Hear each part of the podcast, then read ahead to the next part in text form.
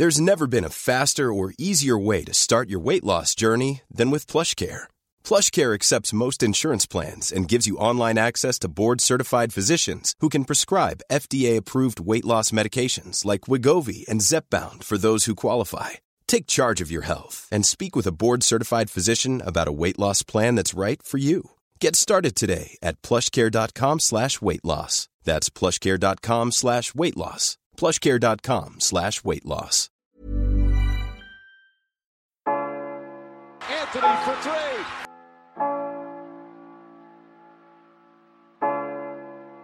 Step back.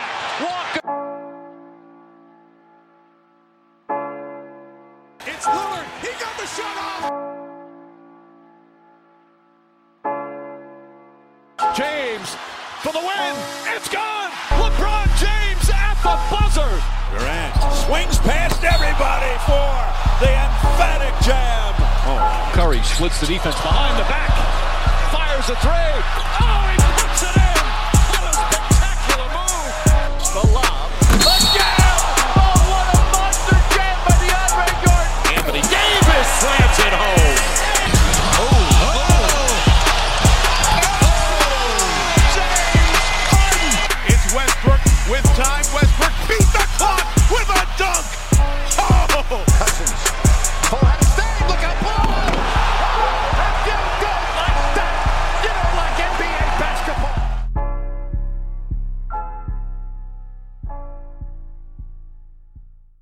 Salut à tous, bienvenue dans l'épisode numéro 63 du podcast Dunk Hebdo. Très heureux de vous retrouver pour un épisode très chargé post-draft. Avec moi aujourd'hui deux hommes. Tout d'abord, Alan, ça va Alan? Salut Ben, salut tout le monde, ça va super. Et Tom, ça va super. On, on en reparlera dans quelques minutes. Et Tom, ça va Tom? Salut les gars, vous allez bien? Ça va, ça va. Alors le programme aujourd'hui, il est très chargé. On va revenir sur la draft ainsi que sur tous les transferts autour, avec bah, comme principal mouvement l'arrivée de Jimmy Butler dans le Minnesota, dans un, échange, dans un échange très très très discutable. À l'ouest, encore une fois, encore un. Encore une fois, ça se, ça se blinde. D'ailleurs, j'aurai une réflexion sur ça, sur les top joueurs à l'ouest, mais ça commence à faire peur. Euh, les habitués connaissent la musique, bah, n'hésitez pas à nous suivre sur les réseaux sociaux comme Facebook ou Twitter, sur les plateformes comme SoundCloud, iTunes ou Podcast Addict.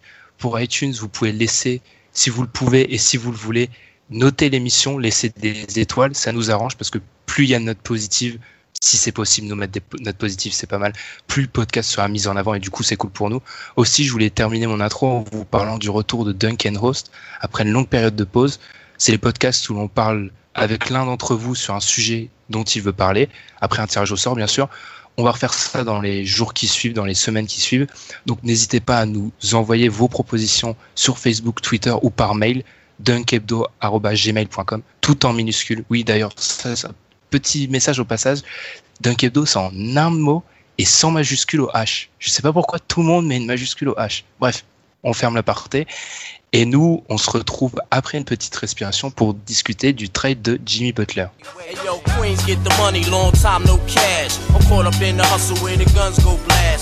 Retaliated, so I had to think fast. Pull out my heat first, see, pull out a seat last. Now who the fuck you think is living to this day? I'm trying to tell these young niggas crime don't pay. They looked at me and said, Queens niggas don't play. Do your thing, I'll do mine, kids, stay out of my ways. Type hard, trying to survive in New York State.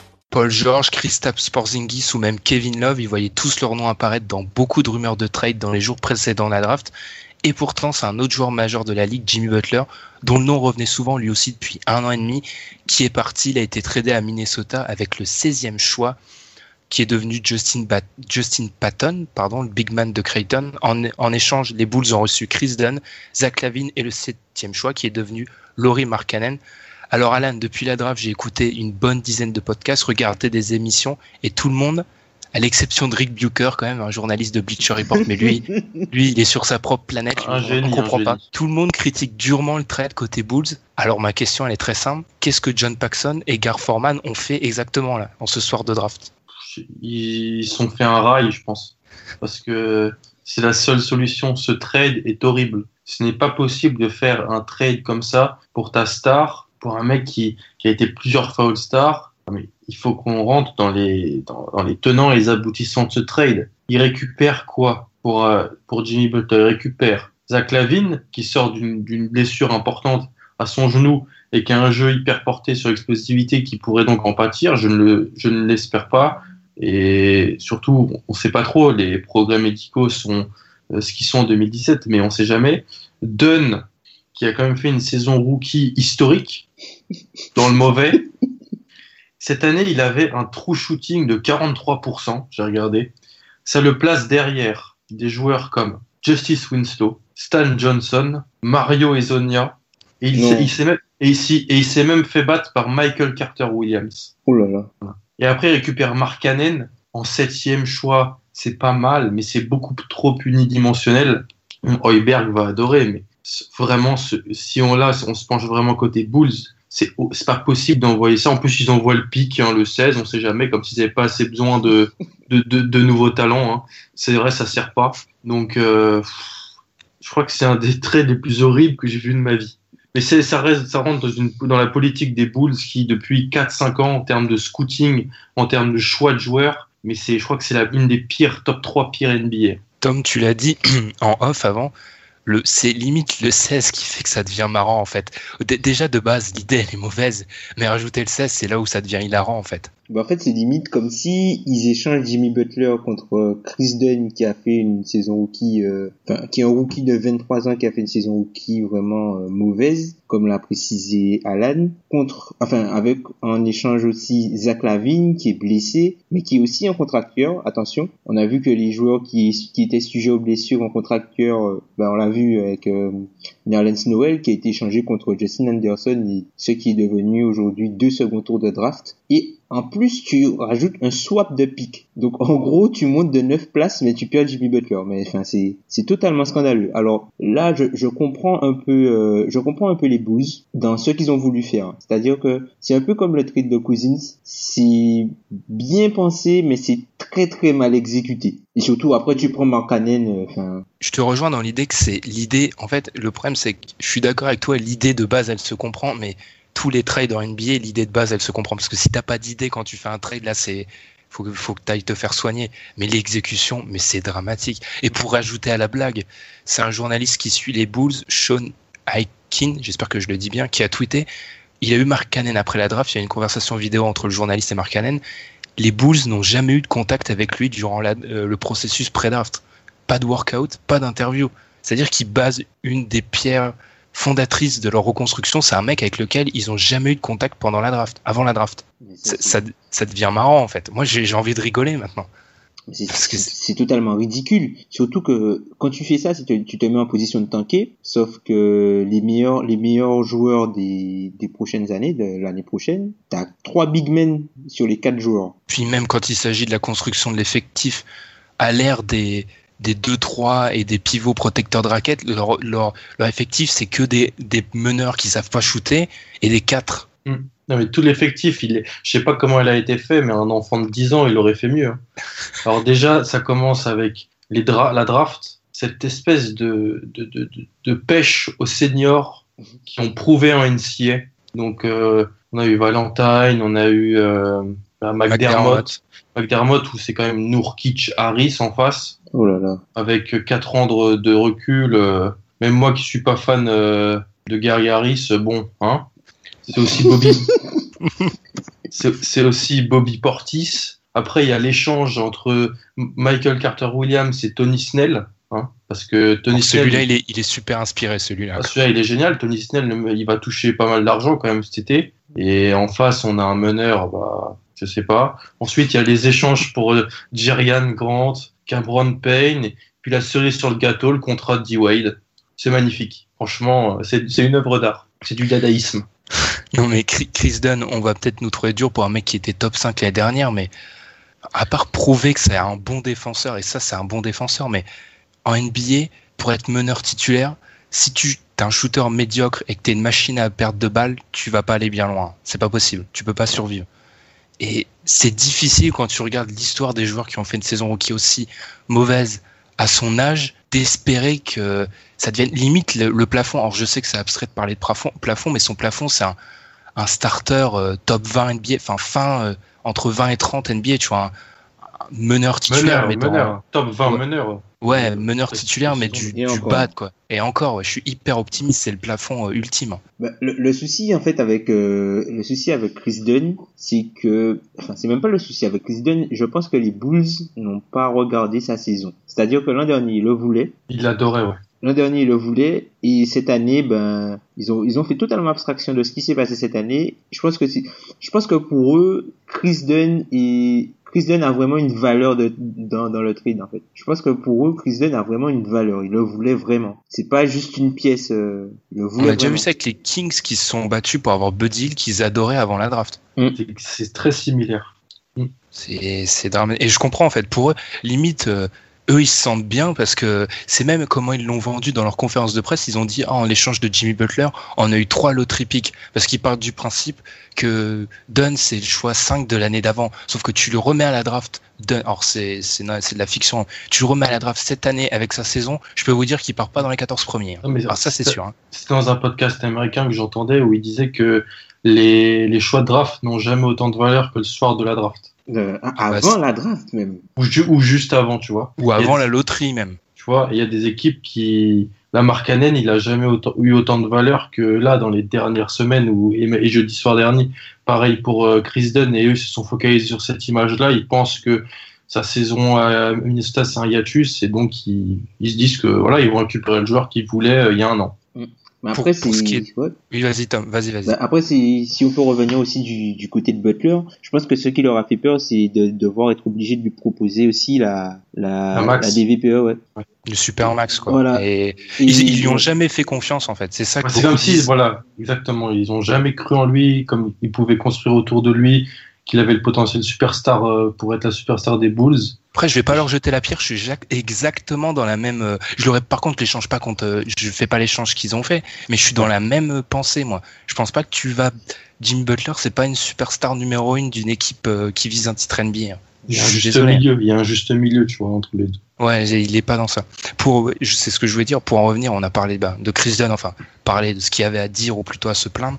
Par rapport à Zach Lavine, vous l'avez dit, c'est là où le trade devient génial aussi, c'est qu'il entre dans sa dernière année. Il s'est fait les croisés le 4 février dernier, donc apparemment aucune assurance pour qu'il soit de retour euh, au début de la saison. Sauf qu'il entre dans sa dernière année de contrat rookie. Donc en gros, il y a trois possibilités pour les Bulls. Aucune d'elles n'est bonne, hein, je, vous le dis direct. Il y en a une, c'est prolonger Lavine avant la saison. C'est ultra risqué parce qu'il aura joué aucun match sous la tunique des Bulls. Et en gros, tu joues ton avenir à signer un contrat à un mec que t'as jamais vu jouer et on n'a aucune idée de son retour euh, après la blessure. Comme tu l'as dit, il base beaucoup son jeu sur les qualités athlétiques. Tu peux aussi attendre la fin de la saison et décider de t'aligner sur toutes les offres qu'on fera à la free agency. Et là, ce qu'on peut risquer, c'est Comme Tom, ouais, comme Tom le dit souvent, c'est qu'il y a une équipe qui vient de lui faire une offre bien mauvaise et que tu sois obligé un peu contraint de t'aligner. Ou là, alors- là, t'es obligé, sans, sans te couper, là, t'es obligé hein, de, de, de garder la vie. Parce que sinon, ça te fera Jimmy Butler contre Chris Dunn et un swap de pick. Bah, si on te fait vraiment dans les, le- si Lavine revient, il fait une saison moyenne. Enfin, ils sont un peu déçus. Si une, offre- si une équipe te fait une offre complètement surréaliste, euh, je dis, il y a toujours des équipes débiles en NBA et on va en parler après.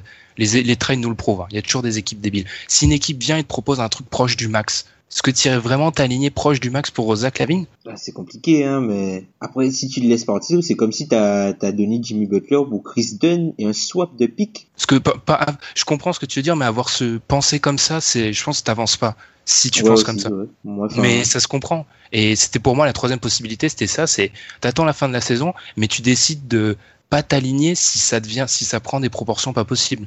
C'est pour éviter de t'aligner sur un contrat pourri. Mais pour moi, aucune des trois solutions est la bonne parce que si tu le prolonges avant la saison, il y a le risque qu'il revienne jamais à son niveau. Si tu le prolonges, si tu t'alignes surtout, il y a le risque de le signer pour un contrat dégoûtant. Et si tu t'alignes pas surtout, bah, le perdre contre rien un an après, c'est ridicule. Après, bon, t'as toujours la possibilité de, de, de négocier un petit peu avant tout le monde quand, avec les, les restricted agents, avec les, free, les, les agents libres restreints. T'as toujours la possibilité de discuter un petit peu avant. Mais quand on connaît euh, les, les Bulls et leur volonté de dépenser de l'argent, je pense que les négociations, euh, ils vont lui demander, ils vont lui demander s'il accepte un contrat à 4 millions l'année. Et puis, bon, j'exagère, hein, mais j'exagère, mais c'est mais c'est ça où c'est là où le trade il prend une dimension pas possible. Parce que Jimmy Butler en face, il a un des meilleurs contrats de la NBA hein, pour une je dirais pas Pour une super, on va star, pas pour une star. pour une- voilà pour un joueur majeur. L'année prochaine, il est, il est à 17,5 millions. L'année d'après, il est à 18,6. Tu l'as encore deux ans. Et Mm. on pourrait se retrouver dans un scénario limite marrant où l'année prochaine, Lavine touche plus que Butler. Oui, oui. Oui, oui, oui, c'est pas, c'est pas impossible. C'est, est-ce que vous voulez, ajouter quel- vous voulez ajouter quelque chose sur le désastre Bulls ou... Alors, euh, tu veux qu'on parle côté Wolves? Non, non, mais j'ai- d'un côté, Non. me moquer des équipes NBA, j'adore. Donc, euh, si vous avez encore des choses à dire, euh, moi, je, suis- je, suis- je suis tout oui, mais je comprends, pas- je, je comprends pas quoi. La, la politique et, et la reconstruction, elle va être très très longue. Parce que alors là, euh, vu comment c'est parti, euh, Moi, juste une dernière chose sur eux, enfin, je comprends pas du tout le choix Markkanen. Je comprends pas du tout. Parce qu'en fait. C'est pas le meilleur joueur disponible à ce moment-là. Pourquoi tu prends pas le meilleur joueur disponible? Moi, franchement, Si t'es en reconstruction, ouais. t'es en Ouais. reconstruction, tu te bases pas sur. Par exemple, Ouais, si, on mais- prend le... si on prend Dennis Smith, par exemple, tu vas pas me Ouais, mais dire pri- t'as t'as t'as t'as cinq meneurs, mais il y en a aucun qui sont bons. et ils viennent de trader pour Dunn et comme on vient de le dire pendant 10 minutes, ils pensent que Dunn est super bon. C'était impossible qu'ils prennent un meneur après avoir fait ce trade là. Mais Dans leur tête à eux, Dunn c'est Ouais, je comprends, ouais. Pour eux, Place- c'est la solution, Don, en fait. place place le. Au, au pire, ils prennent Monk parce que et encore, si tu, dans leur tête à eux, euh, ils, ils- ils pensent récupérer du lourd. Hein. Et je, je, je connais pas, et je suis pas le plus, euh, que- enfin, je suis pas le plus calé sur les Bulls et pas autant que certains de leurs supporters, mais je trouve que leur front office, et d'ailleurs, les supporters le cassent assez, le front office, je trouve qu'il assez, il a des œillères. C'est-à-dire, quand ils pensent quelque chose, ça se trouve, Mark Cannon, ça fait des mois qu'ils sont dessus, ils vont pas dévier, hein. Il y aurait eu un cataclysme durant la draft, ils vont pas dévier. Enfin, mais ils- Mark Cannon, ouais. Mark Cannon, Ah, juste pour le dire, je l'avais dit quand on faisait notre attaque- tractation avant la mock draft, c'est Alan qui avait Chicago et je lui avais dit Chicago, j'en suis sûr qu'ils sont intéressés par Mark Cannon. Je t'avais approché pour savoir. Ouais, non, c'est vrai. Voilà. Mais je pensais pas qu'ils allaient faire ça, balancer Jimmy Butler. Oui, c'est vrai que il, Parce il que- balan- il balance pas Cameron Payne et des pics. hein. Balance euh, Jimmy Butler. Parce que quand tu fais, quand tu fais le, le récapitulatif, tu te dis, alors on balance Jimmy Butler qui est un top 15 NBA contre un mec qui revient d'une blessure qu'on va devoir payer super cher, un, meneur. rookie, ouais, un horrible. meneur horrible et un rookie unidimensionnel. Et on envoie a- aussi un pic. Et on envoie un pic aussi. Parce que reconstruire c'est bien, mais on faut pas trop de pic non plus, parce que ça Si serait on a, un pic, on a un pic au second tour, on, le- on le vend aussi. Ah non, mais ça, c'est génial, ça. on, on le donne contre un peu d'argent. C'est vrai qu'on a besoin d'oseille un peu. Donc, euh, Et on le donne aux Warriors en plus, tu vois. Voilà. Non, mais d'où, d'où quand t'es dans une reconstruction, un choix dans la trentaine, 38, 38 ouais. 38, tu le vends. Non, mais ça, c'est jamais vu, ça. Tu regardes les joueurs dans les dernières années qui ont été pris entre 30 et 40, et ben tu regardes, même je crois Jimmy Butler, il a été dans cette zone-là, Il dans est ces zones-là. 30e, il est 30e Tu Jimmy Butler en 2011. Tu vois, donc euh, ils, ils, regardent- ils apprennent même pas de ce qui a bien réussi Ils le vendent. Mais ils l'échangent même pas, ils le Non, non, vendent. non, non, ils, ils le vendent. Tiens. C'est génial. D'ailleurs, on va, on va peut-être conclure sur les Bulls. Je crois qu'Alan, t'as en plus, t'as, pour qu'on on finisse ce- cet éloge de- du front office des Bulls, t'as un récapitulatif de leur mouvement qui est génial, je Oui. pense, avant qu'on parle de Minnesota. Ah oui. Ah, ah, franchement, on peut, on peut leur donner du crédit juste pour une chose. Peut-être c'est le trade de, de, et d'avoir laissé partir Noah, un petit peu la, la vieille ossature, tout ça.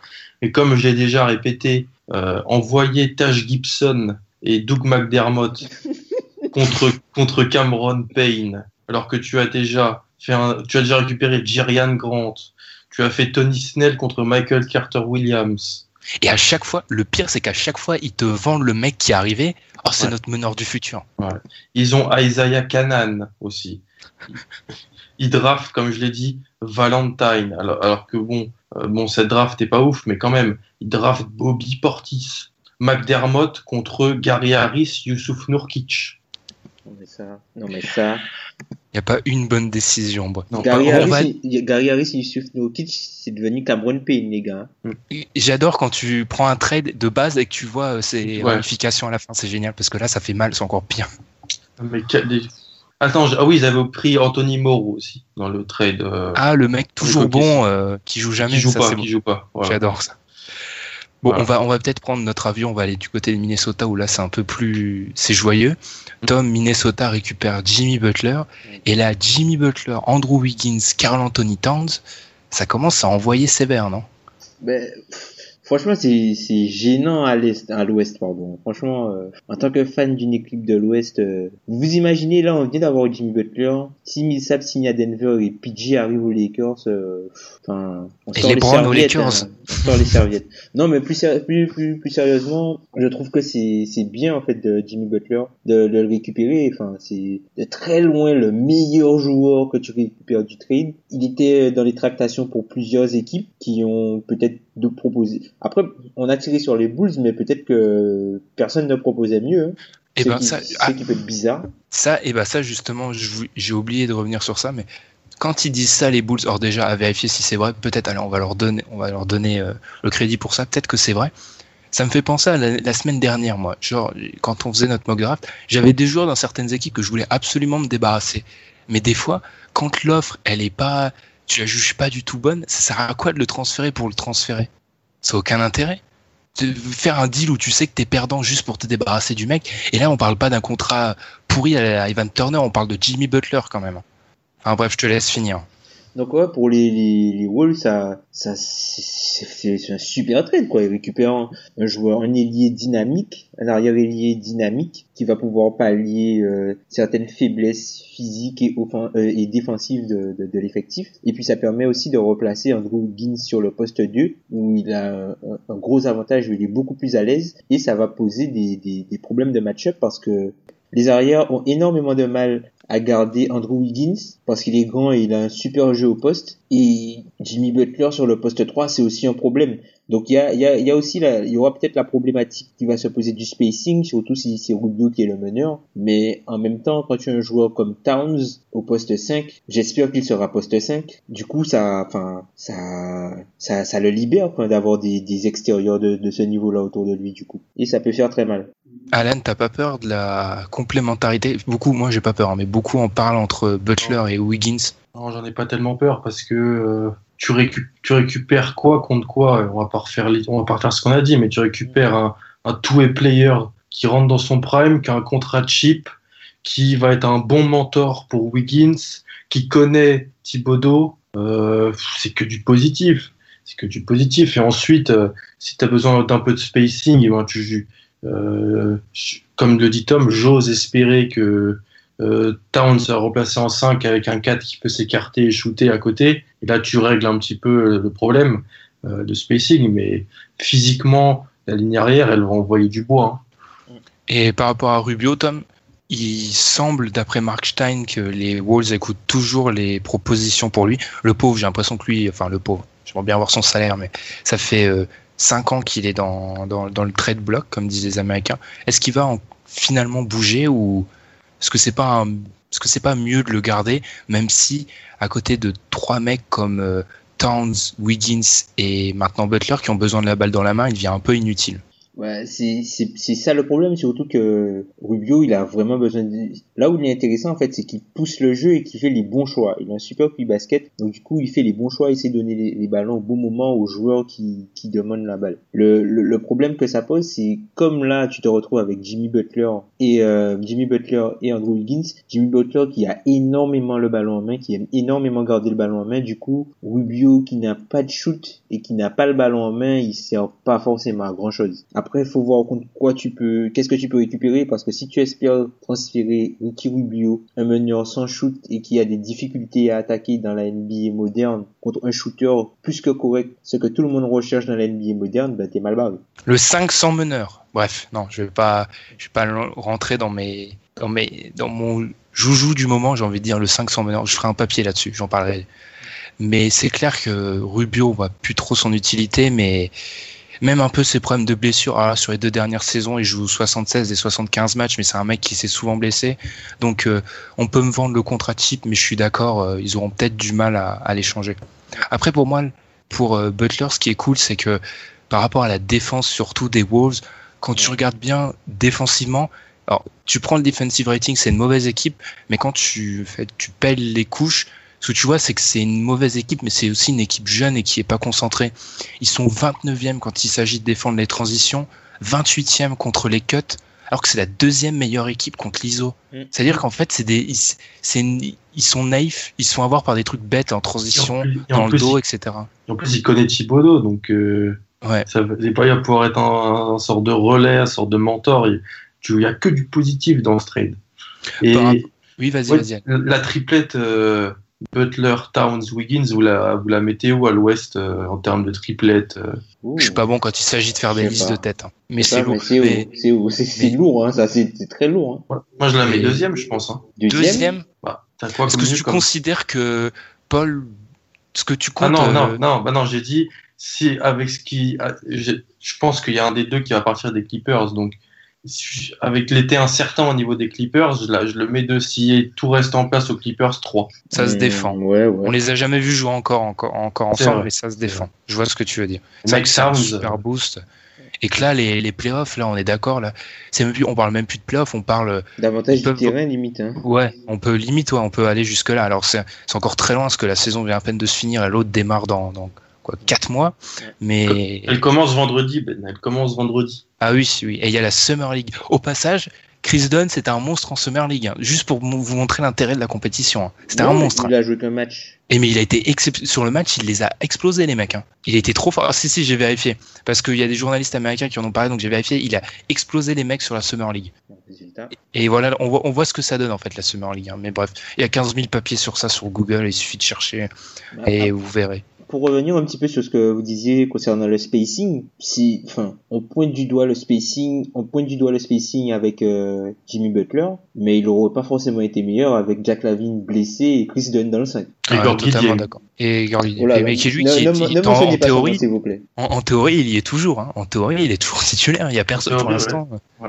C'est ça qui est qui est dramatique. Et ouais, on va peut-être on va peut-être conclure cette première partie. On aura intégralement passé sur le trade des Ça te Des- prouve limite même qu'ils ont pris Patton pour ça, parce qu'ils pensent que Patton va sortir du banc pour euh, être le, un petit, le backup de, de Towns. Donc Dieng n'est pas le backup de Towns. Par contre, Patton, j'aime bien Patton. hein. Je l'aimais bien à la draft, Mm. mais ils ont mis de l'argent sur Cole Aldridge. Bon, son contrat est plus garanti passé euh, 2017-2018, L'année prochaine. mais ça fait lui, Gorgui Dieng, ça, fait, du d'argent, ça fait Jordan- sur le porte 5. Ouais, Mm. Jordan Hill, bon, pas garanti non plus. Ça fait beaucoup, alors que t'as Towns aussi. Je trouve que c'est c'est mon seul petit problème. Ils auraient pu blinder les, Ah les ouais. extérieurs. Quoi. Il aurait pu prendre un shooter. Ouais, Ouais, genre euh, Terrence Ferguson à ce moment-là, il était disponible. Ouais, c'est vrai. Après, euh, je comprends, euh, je comprends Thibodeau et il est intéressant Patton, mais c'est juste que là, comme l'a dit Tom, ça fait beaucoup, je trouve, beaucoup d'investissement sur un seul Même- poste. Ouais, vas-y, vas-y, Alan. Ouais, il y avait, il y avait des stretch forts aussi, hein, un, petit, un petit peu dans ces zones-là. Mm. Ils auraient pu euh, prendre, donc euh, à voir, on verra. On verra. Et nous, on va se quitter pendant quelques secondes et se retrouver pour la suite des trades, notamment, on va parler des Lakers, des Celtics et de Dwight Howard. Et oui. Mais nous, Toi. on n'a pas fait, on n'a pas fait de trade. Ah si. The issue, how you using it is wrong. Why you listen to our songs? If you gon' treat our melodies like a felony, racism, yeah, still alive. Or we made it up. What the fuck is you telling me? Broke us up. We won't talk about the 70s. Fuck Reagan. We won't talk about the 80s. All these years of conditioning. So I can't blame them when they start acting crazy. I can't blame them when they cop a Mercedes. Got to stunt in that Camaro. Spent 300 on the barrel. Ancestors did the work. Put that cotton in a barrel. Uh, On enchaîne. Celui-ci, il s'est déroulé il y a plusieurs semaines, mais on était, enfin plusieurs semaines, oui, on peut dire semaines, enfin plusieurs jours, mais on était obligé d'en parler. Le trade qui a envoyé les 76ers à la première place prendre Markel Fultz. Alan, je vais résumer le trade et je veux que tu en parles en premier. Tu voulais pas en parler en premier, mais je veux que tu en parles en premier parce que j'aime bien entendre les supporters de Boston. C'est pour ça. Je résume quand même les, les termes du deal. Alors, échange entre le 3 et le 1 et en plus Boston récupère. Là, ça devient compliqué. Alors, si le choix des Lakers de l'année prochaine se retrouve entre la place numéro 2 ou la place numéro 5, il vient à Boston. Mm. Si c'est pas le cas, Philadelphie va envoyer soit son choix 2019, soit le choix 2019 des Kings. C'est ça. C'est un peu compliqué comme ça, mais c'est très simple quand on y réfléchit. Alan, supporter de Boston, qu'est-ce que t'en penses de ce trade de l'ami Danny Pff, Moi, franchement, euh, j'arrête de de- d'essayer de me mettre dans le cerveau de Danny parce que je crois que c'est trop compliqué. C'est beaucoup trop compliqué. Euh, là, on a une armée d'assets. Je crois qu'on n'a jamais vu ça. Euh, dans, moi, tant que depuis que je suis l'NBA, j'ai jamais vu ça. C'est-à-dire qu'en termes de pics sur les drafts 2018-2019, c'est le nombre de premiers tours de, des Celtics, c'est impressionnant.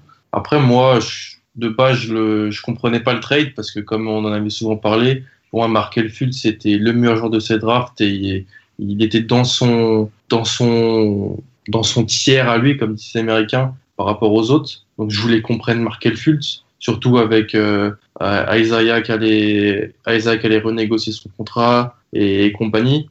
Et plus les jours passent, bah, j'ai toujours la petite euh, la, peur que Fultz euh, bah, soit le crack qu'on pense qu'il est et que euh, en termes de pic, je, je suis pas sûr du fit Tatum, sauf si bien sûr, et je t'en parlais en live pendant la draft, s'il fait partie d'un package pour récupérer autre chose.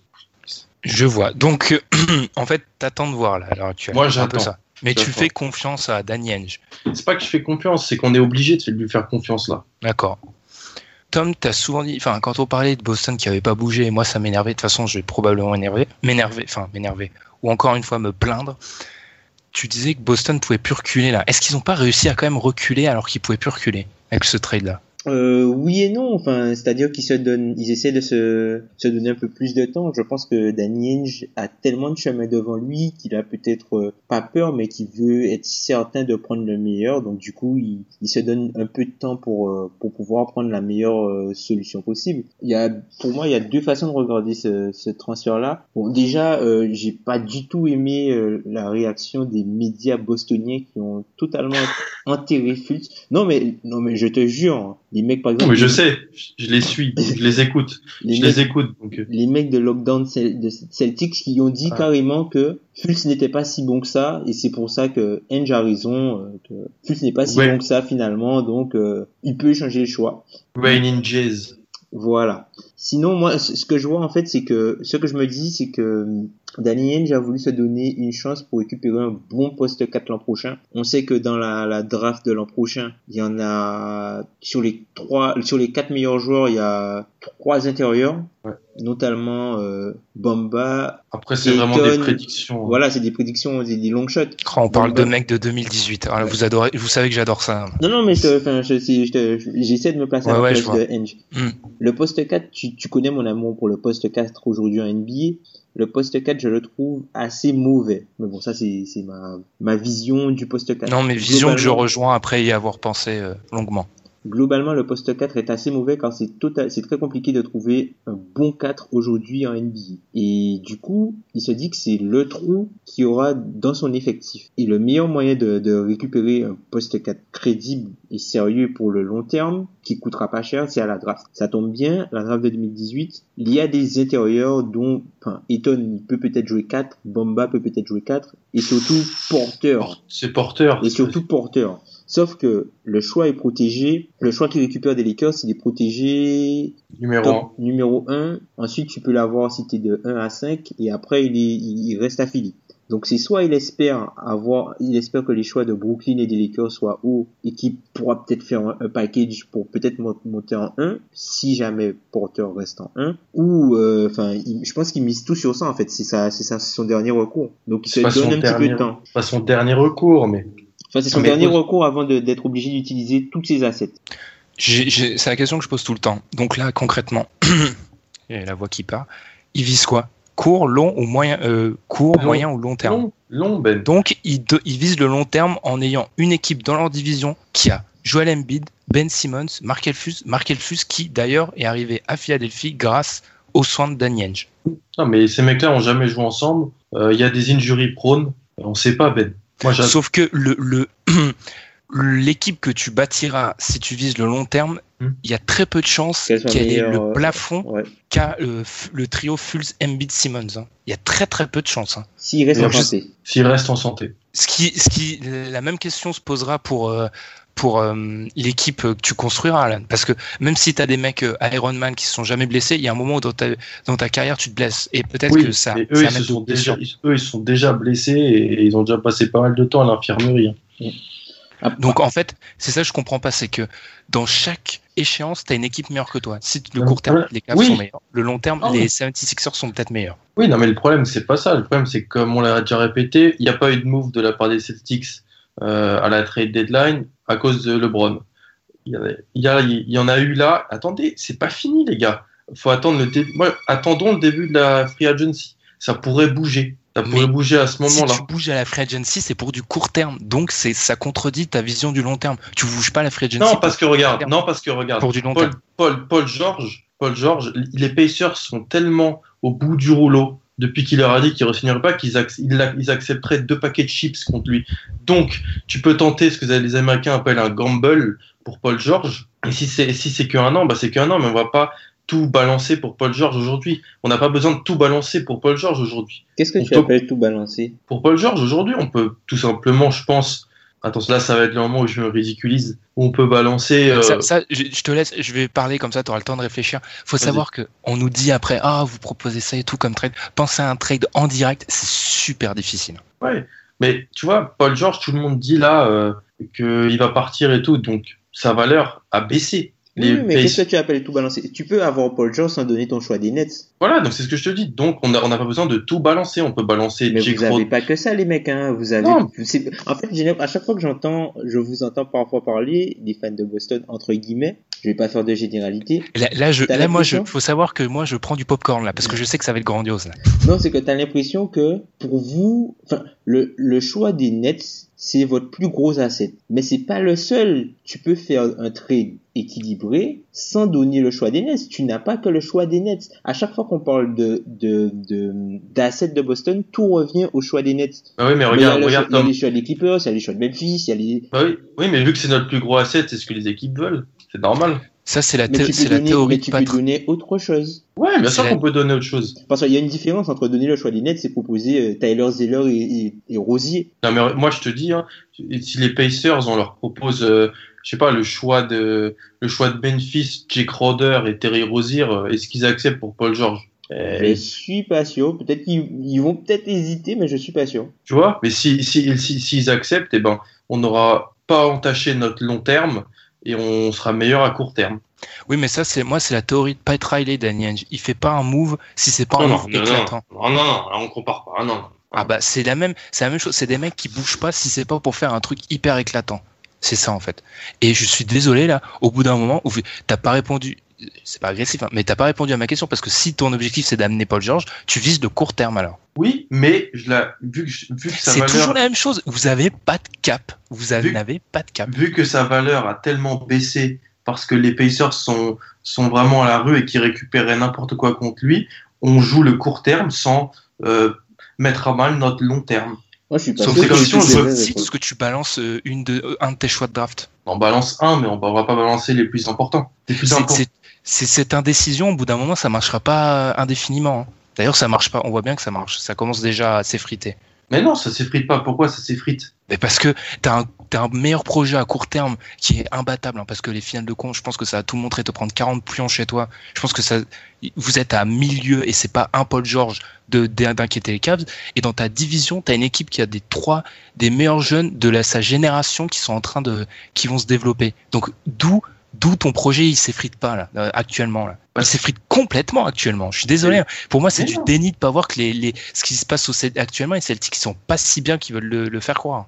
Enfin, ils sont pas non plus, ils sont pas non plus dans une Ils situation. sont pas mal, euh, mais je- moi je rappelle toujours que je me rappelle d'il y a deux ou trois ans où on se pavanait devant tous leurs assets, comme on le fait encore on en actuellement. a plus, on en a plus que, on en a plus qu'il y a 2-3 ans. Et vous êtes non, non, pas, non, non, non, non, non, non. et vous Vas-y. êtes, Non, vous là, êtes pas, fait vous êtes dans une situation moins po- moins bonne, hein, Je trouve, largement. pas, je trouve pas que vous en avez plus, tout simplement parce que vos joueurs ne sont plus des, vos joueurs ne sont plus les assets. Isaiah Thomas n'est plus un asset, il est un contracteur. Avery Bradley n'est plus un asset, il est un contracteur. Marcus Smart n'est plus un asset, il est un contracteur. Il y a deux ans, ce que tu pouvais acheter avec Marcus Smart, Terry- euh, avec un Marcus Smart, euh, Thomas ou euh, Avery Bradley, c'est plus que tu peux acheter aujourd'hui. Mais Tom, on peut monter n'importe quel trade pour n'im- quasiment n'importe quel joueur avec tout ce qu'on a. Sauf le joueur dont vous avez besoin. C'est-à-dire une- un mec transcendant. C'est ça, hein. tu vas nulle part en NBA sans un mec transcendant. Vous l'avez toujours pas. On l'a toujours pas, mais on va le trouver.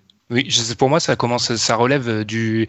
Ce qui me fait marrer actuellement, c'est que d'un côté, il y a les fans des Celtics qui disent tout le monde est méchant avec nous, et de l'autre, peut-être les gens, euh, donc je fais peut-être partie, qui sont peut-être, euh, qui sont, qui sont durs avec eux. Mais je suis désolé là. Pour moi, ça relève du déni de pas dire que là, Ah, ça Qu'est-ce que tu veux à... qu'on fasse ils sont, ils sont, Qu'est-ce qu'on fait Ils sont, ils sont dans une, ils sont dans une, enfin, ils sont pas dans une mauvaise situation. En fait, c'est- c'est-à-dire que, si tu veux, ils ont tellement de choses que tu voudrais qu'ils fassent monts et merveilles, t'as l'impression qu'ils peuvent faire énormément de choses et qu'ils peuvent faire beaucoup mieux que ça. Sauf bon, compte ils ont toujours les cartes, ils ont toujours les cartes en main pour faire quelque chose de bien, en C'est fait. quoi faire beaucoup mieux que ça?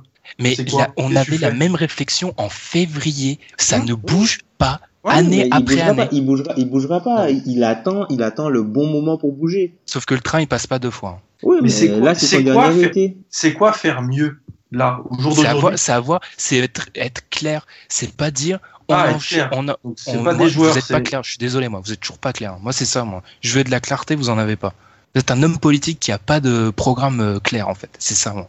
Voilà. C'est une comparaison euh, miteuse, mais c'est ça. J'y a pas, j'arrive pas à lire ce qu'il veut faire, en fait. Enfin, Et, ouais, vas-y, Tom. Ouais, ouais, moi, enfin, moi concrètement, ce que j'attends, c'est juste la superstar, tu vois. On en a parlé longtemps de Markel Fultz qui avait le potentiel pour devenir une superstar. T'as l'occasion de l'avoir, finalement, tu, tu trades down pour espérer en avoir une l'an prochain. Enfin, moi, je trouve ça bizarre. Enfin, surtout que ce qui te manque, c'est une superstar, en fait. Il te manque pas un bon joueur supplémentaire. Il te manque ta superstar. Et là, tu as l'occasion de pouvoir mettre la main dessus. Parce que de, de la promo qui arrive, là, c'est Markel Fultz qui a le potentiel pour être une superstar. Et tu l'envoies à Philly pour C'est surtout, surtout ça en fait. C'est l'envoyer à Philly. C'est-à-dire que tu construis un monstre dans ta division. Alors je sais, les mecs se blessent, blablabla. Tu il y a quand même tu vas-y pour euh, même si t'as 15 000 assets, vas-y pour construire un trio plus sur le papier plus alléchant que Simmons, Fulz et Embiid. hein. C'est c'est pour moi c'est ça que j'ai pas compris en fait. C'est échanger avec une équipe de ta division. Et c'est la c'est la question que je voulais poser depuis le début. On, imagine deux minutes. On va, on va être un peu dans un monde parallèle. Si c'est pas Danny Henge qui fait ces trades là, est-ce qu'on les juge pas dix fois plus durement? Ah, si c'est Divac, il est au bûcher. Hein. Ah ben, alors après, il a, il a mérité sa réputation et qu'on soit précautionneux parce que il s'en sort toujours, il semble toujours bien s'en sortir. Mais je dis juste que, et comme dans beaucoup trop de trades en NBA, on juge plus le trade selon qui le fait que l'essence même du trade. Et là, c'est le cas parce que je suis désolé, un autre GM, il fait ce trade là, on le regarde bizarrement. Vas-y, mais alors dans un an, si si il y a Michael Porter et Jason Tatum pour Fultz, comment le trade il sera comment? Mais ça, sauf que t'en as aucune idée. Ça aussi, ça c'est ça pour moi le gros problème de la stratégie des Celtics, c'est qu'on a l'impression que l'avenir est tout tracé. C'est-à-dire, alors le, Non, c'est du le pic- c'est du poker, c'est du poker. Ah oui, sauf qu'il y a un joueur, Markel Fultz, c'est pas du poker, c'est du concret. Il est, au- il est en train de s'entraîner dans le, dans le, la salle d'entraînement des 76ers. C'est purement concret. Parce qu'il y a aussi le scénario où les Nets font une saison moins bonne que prévu. Enfin, imaginons, il y a un scénario catastrophe, t'as même pas un, un top 3 l'année prochaine. Alors c'est très improbable, j'avoue, mais c'est aussi un scénario qu'il faut prendre en compte. Pourquoi toujours prendre le scénario où vous avez les trois meilleurs joueurs de chaque draft qui vient chez vous? Parce que c'est surtout des pics qu'on peut envoyer pour récupérer autre chose. Et c'est toujours très attractif, un top 5, un top 3 de draft. On peut en avoir deux l'année prochaine. Mais tu vas récupérer quoi Et ben, Parce que là, là, qu'on parle de superstar, comme vous, prochaine- c'est vous qui me dites, vous bougez, vous bougez pas, vous bougez pas, vous pouvez avoir votre superstar. Oui, là, c'est- tu me dis, pas ce vous que allez je te dis. récupérer. Mais non, mais là, ce que tu je me dis te que vous dis. allez. Ce que je te dis, ce que je te dis, c'est que t'as besoin du, t'as pas besoin d'un joueur, tu as besoin du joueur. Et vu qu'on l'a pas encore, eh ben on bouge pas. On attend. On l'a pas encore. On peut pas avoir ce joueur encore là. mais peut qui pas- dit que c'était pas Fultz ce joueur-là? On peut pas faire un trade pour Anthony Davis. Non. Ah non, ça non, ne- non, ne me parle, ne me parle Tu pas vois, d'Anthony Davis. on peut on peut pas faire un trade pour Anthony Davis. Donc ce, le joueur on l'a pas. On peut pas faire un faire euh, autre chose. euh, voilà. Donc, et Alan, donc, donc, donc, il y a, il y a- c'est toujours ça, c'est un, le, le vieux, c'est une vieux, un dicton NBA. Il y a trois façons de s'attirer une superstar. Free il y a agency, le draft, trade. Trade, t'es en train de me dire que c'est pas possible. Donc, une, une- déjà, c'est éliminé. T'as la free agency. Sur le papier, c'est le possible. Mais t'en as pas sur le marché et je sais pas si un mec, une superstar va à Boston à l'heure actuelle. Je sais pas, je suis pas sûr. Parce que aller dans la conférence de LeBron, c'est toujours pas un bon plan. C'est-à-dire que ta dernière solution, c'est la draft et tu viens d'échanger un une potentielle superstar pour des opportunités, des, des rêves dans un an ou deux. C'est ça, c'est ça actuellement la situation des Celtics. C'est que dans tes trois solutions, il y en a deux où la porte elle est en train de se fermer et la troisième où tu la limites euh, balayée d'un revers de main. C'est ça actuellement. C'est vrai. Mais qu'est- qu'est-ce que j'ai dit au début? Qu'est-ce que j'aurais fait moi? Ah, je, vois, je vois bien que tu défends la Celtics Nation, mais au bout d'un moment, faut Je pas croire que Je- c'est un je- mage. hein. Je- Non, je défends pas les yeux fermés comme un, comme si on avait un gourou qui nous disait ce qu'il fallait penser et tout ça. J'essaye de comprendre en fait. J'essaye de voir pour, pourquoi il a fait ça. Ah, mais de- Moi, comme je l'ai dit pour le trade tout à l'heure, tout se comprend. Mais est-ce que c'est bon ou pas? Ça, c'est un autre tout, tout débat. Parce que tout se comprend. Il n'y a pas un move en NBA qu'on peut pas expliquer. hein. Non, il y a qu'un seul truc qui, qui fera. Est-ce que Fultz devient euh, est-ce que Fultz devient euh, bah, je sais pas est-ce qu'il peut devenir hein, mais Pas la comparaison de Jalen Rose, on espère, mais autre chose. Ça- Bradley Bill. Ouais, non, mais ça, j'en parlerai tout à l'heure de ça. Mais non, mais est-ce que, est-ce que, est-ce que les Feds, comme on dit, vont, euh, vont tout, tout, tout déchirer Je le souhaite pour eux. Je souhaite une conférence euh, est euh, comp- compétitive, relevée. J'aime voir des jeunes joueurs jouer. J'aime voir des meilleurs joueurs sur le terrain. Et voilà. Mais et puis on arrêtera de dire que notre, notre division est la pire de la NBA. Mais euh, c'est un pari risqué parce que, comme on l'a déjà dit dans deux podcasts, Markel Fultz, euh, bah, il y a juste à regarder la- les, les matchs et tu comprends. Et avant, avant de conclure, juste un dernier mot avec toi, Alan. Sur, allez, sur 100, Ouais. combien de ta foi en la suite des Celtics se base uniquement sur le fait que la franchise est dirigée par Danny Ainge? Combien de pourcent- pourcentage? Parce que moi, j'ai l'impression que c'est un bon 70% de toutes les croyances là qui Ah. se basent uniquement sur le fait que c'est Danny Ainge. Danny Ainge, c'est un gars que quand j'ai quand- la première année que j'ai aimé les Celtics ont été horribles et en un été, il nous a ramené Kevin Garnett et Ray Allen. En un été, moi je je lui Je me- voilà, je je, je crois en lui. Tu sais, à. Boston, on- à Boston, on est très gourou avec nos avec certains hommes qui, qui sont voilà comme des gourous. Et ben c'est ça. Merci de ne pas avoir cité le nom de Belichick. Oh là là, c'est bon. Belichick. Et messieurs, on va- là, faut vite enchaîner parce qu'il va partir sur les pattes. C'est là, on, on- on le retrouve dans une heure. Donc là, il faut, faut vite enchaîner. Les Lakers, et ben, on enchaîne avec une autre franchise historique, les Lakers. Et là aussi, il y aura des choses à dire. Les Lakers ont monté un trade. Ils envoient D'Angelo Russell et Timofey Mozgov à Brooklyn contre Brook Lopez et le 27e choix. Tom, qu'est-ce qu'on en pense de ce trade où moi, je pense que là, je vais être encore une fois peut-être le plus dur. J'avoue, encore une fois, je suis pas contre Boston. C'est juste qu'au bout d'un moment, il faut se faire l'avocat du diable et qu'il y a des choses que je, ne comprends pas. Mais on retourne dans les Lakers. Le trade, je sais, enfin, je pense pas qu'il qu'il avait une utilité de se faire euh, aujourd'hui pour les Lakers en fait. C'est-à-dire que à partir du moment où tu déclenches ce trade-là, c'est que tu dois ramener Paul George dans l'année. Tu dois pas attendre. euh, tu fais pas un trade comme ça à cet instant-là pour te dire que de toute façon on a le cap pour signer Paul George. Tu sais pertinemment que Paul George aux Lakers seul ça suffira pas pour tes ambitions. Donc je pense que quand tu fais un trade comme ça, c'est pour pouvoir avoir un trade pour Paul George, pour qu'il soit déjà dans et ensuite que tu puisses récupérer ses bird rights, pour qu'ensuite, à la prochaine free agency, tu puisses signer ton free agent, et ensuite prolonger, euh, prolonger George en dépassant le cap. Je pense que c'est, moi c'est comme ça que je le vois. je suis d'accord. Et c'est là où tu dis qu'ils l'ont fait un an trop tôt parce que le contrat de Mozgov, il pouvait pas avoir moins de valeur qu'il l'a actuellement. Parce qu'il a encore trois ans de contrat. Ben, voilà, enfin si ils attendent, ils attendent peut-être un an, tu Mosgov peut partir pour peut-être moins que ça, parce que là tu donnes, tu donnes Il D'Angelo Russell. D'Angelo. Il va Tu donnes falloir en D'Angelo parler. Russell, quoi. Enfin, Il va falloir Ah, en ça, parler de la Ah cote du mec au, dans les, au sein du microcosme NBA parce que moi je trouve ça aberrant.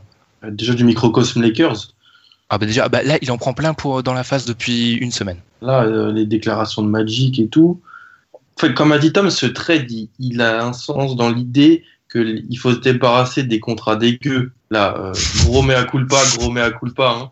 Comme, a, comme a dit euh, Mike Lombardi, ancien euh, GMN, G, euh, scout NFL, un scout qui ne se trompe jamais n'est pas un bon scout. Hein. Donc, euh, je me suis trompé. Donc tu te... Euh. Non, non, mais la vraie info dans la, dans la citation, c'est que tu t'auto-attribues le. Tu t'es scout en fait. Je suis scout, oui. à, ma, à, mon- à ma petite échelle. Mais comme a dit Tom, c'est pour attirer. C'est pour, il faut faire le trade pour George pour après avoir le cap et signer ton, ta star ou ta superstar.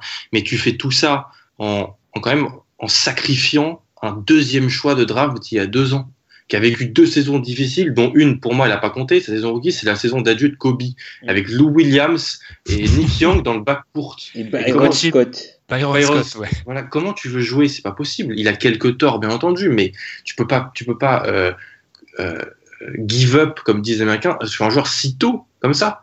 Le seul truc qui est pas trop mal, et ok, il récupère Brook Lopez. Bon, Brook Lopez, ça peut être pas mal pour l'effectif actuel, pour la saison prochaine. Euh, c'est un intérêt, intéressant euh, pour. euh, je pense surtout peut-être avec une relation avec Lonzo Ball dans le futur, pourquoi pas. Mais tu es obligé de de, de sacrifier un deuxième choix de draft d'il y a deux ans pour ça, c'est quand même, c'est quand même hyper, hyper risqué et onéreux.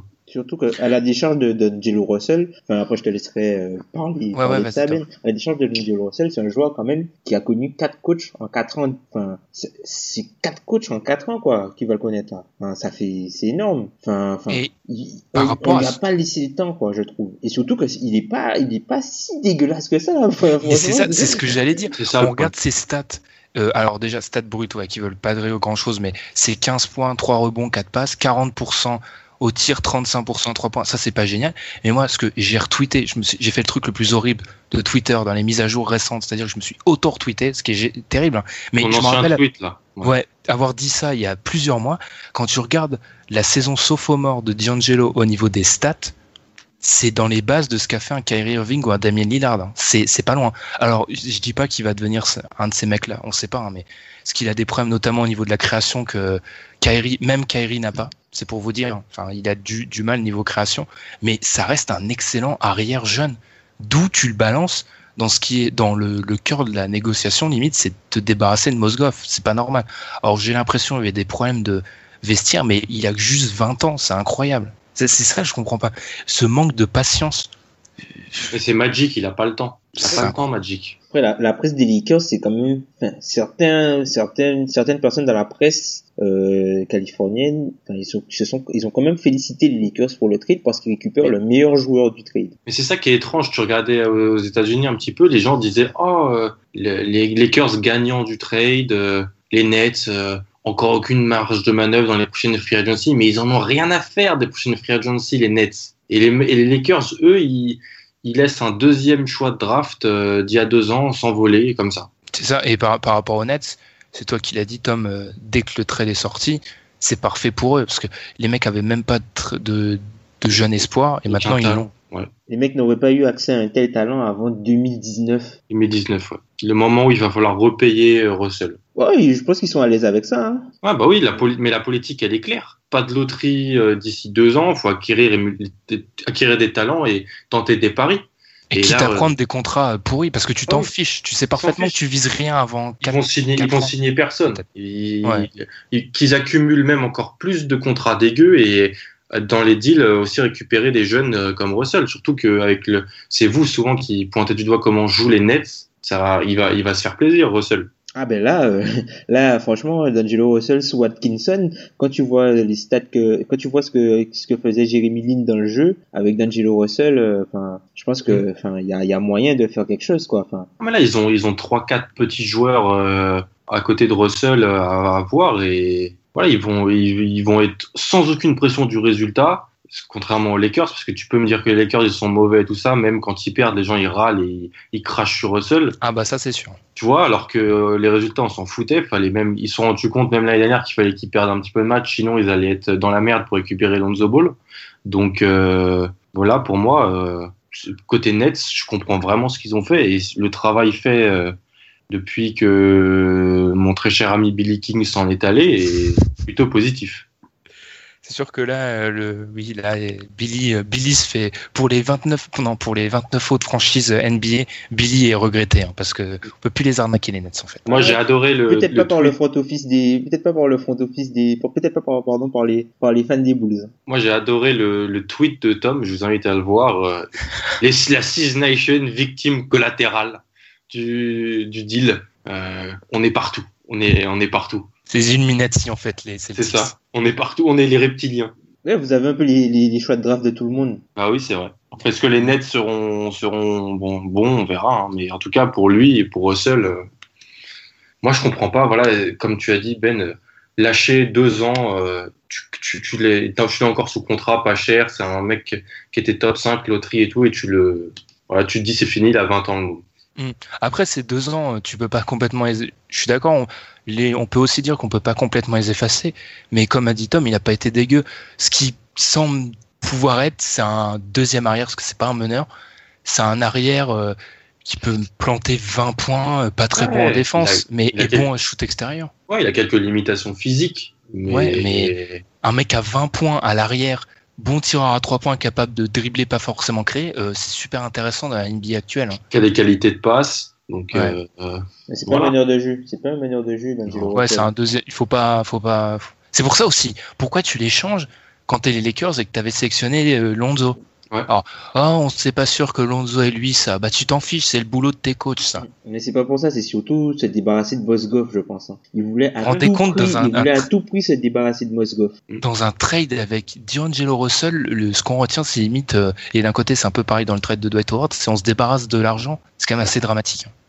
Et en tout cas, les Nets se frottent les mains, vraiment. Et puis, bah, c'est limite un deal gagnant-gagnant pour. Peut-être que les Lakers, ils le voient dans le sens que eux, ils jouent pas, le, ils jouent pas la, ils jouent pas forcément la jeunesse. Ils jouent plus la jeunesse. Ils jouent la, ils vont essayer de faire une reconstruction rapide, comme les gros marchés le font. Ça marche pas toujours tout le temps, mais bon, ben pour eux, ils, eux, ils voulaient se débarrasser de l'argent. Les Nets voulaient du talent, donc euh, si on si on regarde ça, chaque chaque personne a eu ce qu'il voulait en fait. Chaque partie du trade a eu euh, ce qu'il recherchait, Enfin, ce qu'elle recherchait pardon. Mm.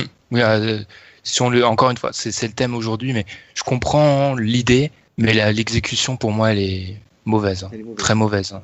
Parce que Lopez, alors c'est un très bon pivot et tout, il a marqué Brooklyn, euh, etc.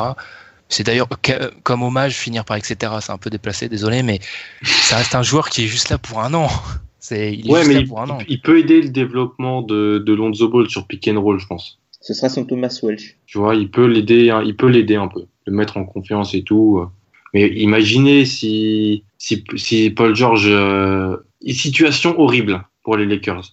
Paul George, euh, dans les, les rumeurs actuelles, va aux Cavs et ensuite euh, il se dit euh, ah bah finalement j'ai dit que je voulais aller à Los Angeles, mais je peux rester avec euh, avec LeBron et, et être un, être faire partie d'une legacy incroyable et faire plein de finales de suite. Et il, il se dit bon bah finalement les Lakers je suis pas sûr. Et là dans quel état ils sont là? Mal, bah, ça rappelle un peu l'histoire de, de Rachid Wallace qui devait aller à New York, finalement qui arrive à, à Détroit en passant par Atlanta, si ma mémoire est bonne. Ouais, Et ouais, du coup. Du coup, il gagne le titre et euh, bah, New York a le cap space, mais Rachid Wallace ne vient pas. Il reste à Détroit et bah, ils Tu vois Ça, ça- c'est possible ça. Hein Et c'est surtout pour ce genre de scénario que je me dis, il faut pas trader pour lui. bon, ma main, ma est en jeu, ma main est en jeu, mais quand même. Hein. Il faut pas trader pour lui. Parce que t'imagines, ce scénario est là à la place d'être aux Cavs.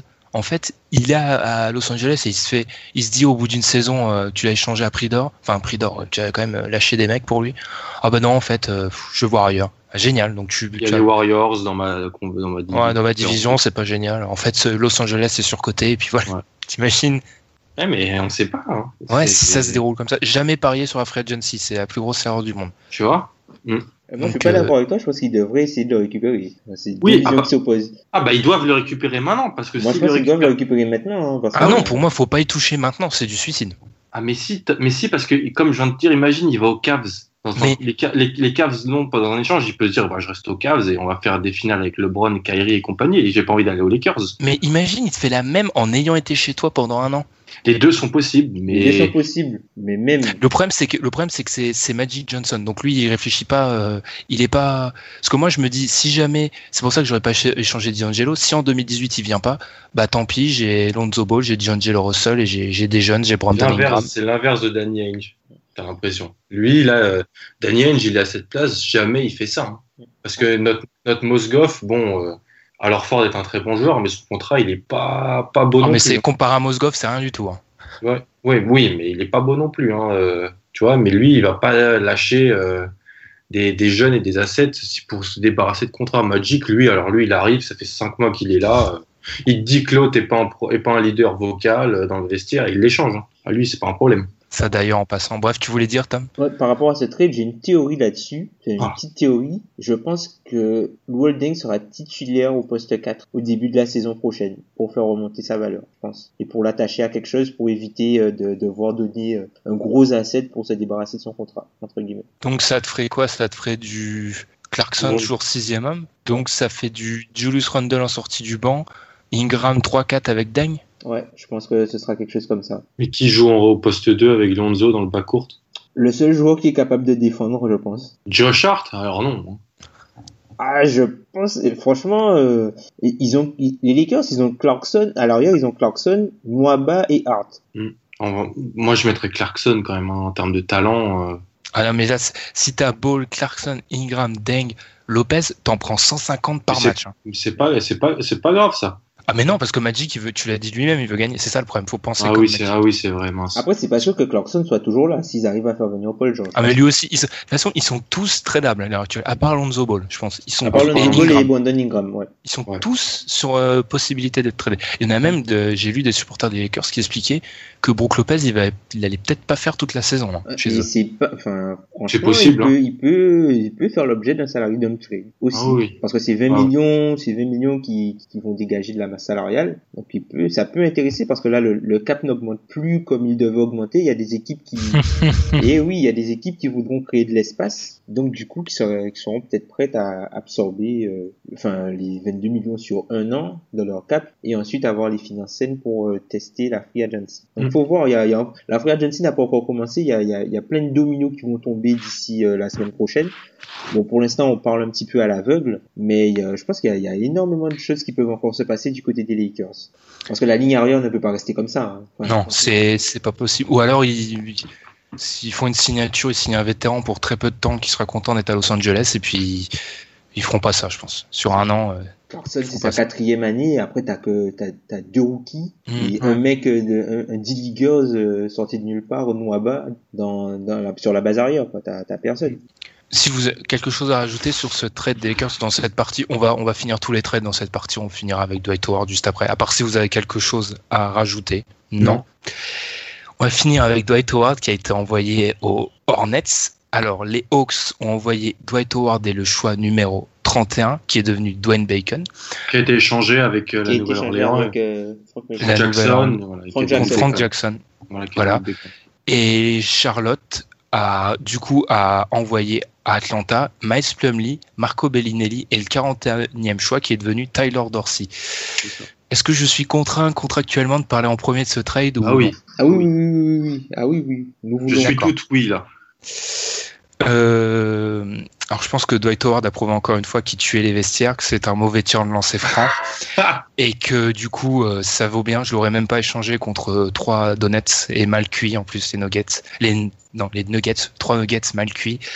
Non, mais en plus sérieusement, euh, même moi je me pose des questions maintenant. Même moi en fait, parce Ah. que ça devient ça devient bizarre. J'ai toujours défendu Dwight Howard, toujours, et je vais continuer en tentant d'être, en me disant objectif, mais c'est pas trop le cas. Même moi, je suis obligé de le concéder. Mais comme on me disait Tom, là, ça quand même, ça devient bizarre. Il revient chez lui. Un an après, il se fait trader. C'est bizarre. Après, tu peux comprendre que les Hawks, ils sont dans une volonté de lâcher des salaires et de reconstruire. Or, si c'est ça, récupérer Miles Plumlee, qui a un contrat plus long que Dwight Howard, c'est quand même génial. Il est cher en plus Plumlee pour ce qu'il est. Hein. Pour ce qu'il est, parce que Miles Plumlee, c'est limite, euh, Lui, trois équipes en un an. Hein. Enfin, lui, euh, quand tu le vois jouer, des fois, alors il s'est blessé à la fin de la saison, malheureusement. Mais des fois, je me demande même euh, sur ses derniers matchs euh, s'il a le niveau pour être dans, le- dans la ligue, tu vois, des fois. Enfin, il est vraiment limite. hein. Donc tu payes ça 11 millions, comme tous les Plumlee. Hein. 12, 12, 12, Ben, 12. 12 millions. Mm. Tu récupères Marco Bellinelli qui, euh, enfin, en fait, c'est limite, c'est une- c'est quatre mots dans, dans, ça sert à rien. Enfin, c'est Marco Mais ils, ont déjà combien de, de, de mecs à, à ce poste-là qui veulent développer? Et puis c'est enfin c'est Marco Bellinelli, je suis désolé, maintenant ça rime à rien. Et le 41e choix. C'est pour ça j'ai lu Sport Illustrated, ils m'ont fait rigoler quand ils ont écrit, je, je cite, en résumé, Atlanta a tradé un joueur cher avec de l'impact contre un joueur cher sans impact, a descendu de 10 choix à la draft et a pris une année supplémentaire d'un contrat à 8 chiffres. Et en plus, a ajouté un, un trou au poste de pivot. Non, mais là, euh, là il- le poste de pivot et le- les intérieurs d'Atlanta, c'est c'est c'est c'est un champ de guerre. hein. C'est Ryan Kelly et Miles Plumlee. Il y a que ça sous contrat. mais Et le choix de oui, draft. je- Et le choix de draft. Et John euh, et John Collins. J'avais oublié John Collins. Ouais, je, je- j'espère que je me trompe, mais là, j'avoue, surtout le move est pas classe parce que Howard revient à Atlanta et il dit bon, je suis de retour chez moi, je suis prêt à finir euh, la- ma carrière. Bon, ils disent toujours ça. Dès que le mec arrive dans une franchise, il dit je suis prêt à finir ma carrière ici. Enfin, même le mec, c'est sa première équipe, il dit ça. Mais là, ça commence à devenir beaucoup. Il est, ça commence à faire beaucoup. Il était là que depuis un an Ah, dans le dossier Dwight, oui, dans le dossier Dwight. dans le dossier Dwight. Après, euh, je- je- c'est peut-être je tombe dans la facilité en disant ça parce que, mais là, ça commence à, ça fait beaucoup quoi. On va dire que ça fait beaucoup. Je suis désolé Ben, hein, mais pour que Dwight, pour que pour qu'une franchise accepte le compte, accepte d'ingérer le contrat de Mace Plumlee pour se débarrasser de Dwight Howard, là Ben, là c'est. D'un côté, Plumlee, il a été, il a été tradé il y a six mois de ça avant. Enfin, il a Non, été tradé Ben, avant aussi. Mais Ben, y a-t-il aujourd'hui dans la ligue un asset plus négatif que Miles Plumlee? Evan. Turner, Joaquin Noah. ah non non non non non les gars. Evan Turner est intradable. hein. Je, CF, Non. ce qui s'est passé la semaine dernière, Non, il mais est Ben, intradable. Ben, Ben, frère, Ben, hein, mais son- il, peut au moins monter sur le terrain. Plumlee Ah, ne mais le- peut même pas monter sur le terrain les gars. Si, son petit frère, il peut pas monter sur le terrain, Miles Plumlee. Marshall. Ouais, mais il coûte pas aussi cher. Heureusement. Ah oui, c'est vrai. Ah non oui, mais c'est- Plum- Plumlee, Plumlee c'est enfin, c'est compliqué quoi. Enfin, c'est compliqué.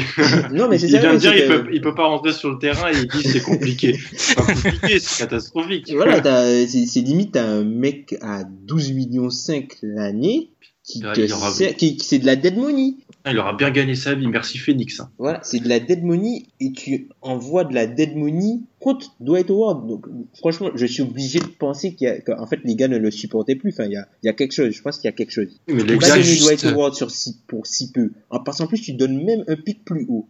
Mais est-ce que c'est pas aussi euh, la volonté de reconstruire mal exécutée à la Chicago Bulls. Parce que pour l'instant, euh, c'est là où le fan de Dwight parle. Donc pour l'instant, dans tous les cas, là, vous m'avez sorti le scénario positif. Pourquoi? Quand c'est Dwight Howard, c'est le scénario négatif Est-ce que c'est pas tout simplement une, une volonté de reconstruire qui est très très très mal euh, exécutée hein? Ah, bah, alors là, c'est. Surtout que c'est fait par un mec qui est aussi JM Budenholzer. Non, non, non, c'est Schlenk maintenant le, le, lui. Ah, je me suis trompé. c'est Schlenk le, le, le, le mec des Warriors. Mais lui, il va nettoyer, euh, il va faire place nette là. euh, c'est, il est pas venu pour rigoler, il va faire place nette et place au tanking, je pense. euh. Ouais, bah oui, parce que là, Millsap va pas revenir. Euh, là, t'as ton soc, c'est Schroeder Bazemore, hein, pour, pour, pour l'instant. hein. à Avec 32 Prince, millions. voilà, et, et cher en plus. À l'intérieur, il n'y a plus personne. Là, si tu regardes les équipes, on a parlé des Bulls, on a parlé des Pacers, on a parlé des Hawks, ces équipes qui étaient en playoff à l'Est l'année dernière. Eh ben, je peux te dire, euh, c'est, ça commence à être pas joli joli. Hein. Puis si, si la volonté c'est de reconstruire à tout prix, euh, Bazemore, il va pas, il va Il pas, va pas rester longtemps, non il va pas rester longtemps lui non plus, hein, parce que c'est légère- le- son, son contrat il est légèrement honteux aussi. hein, mais Et c'est surtout, tu, tu peux pas reconstruire autour de Dennis Schroeder, quoi. C'est pas possible.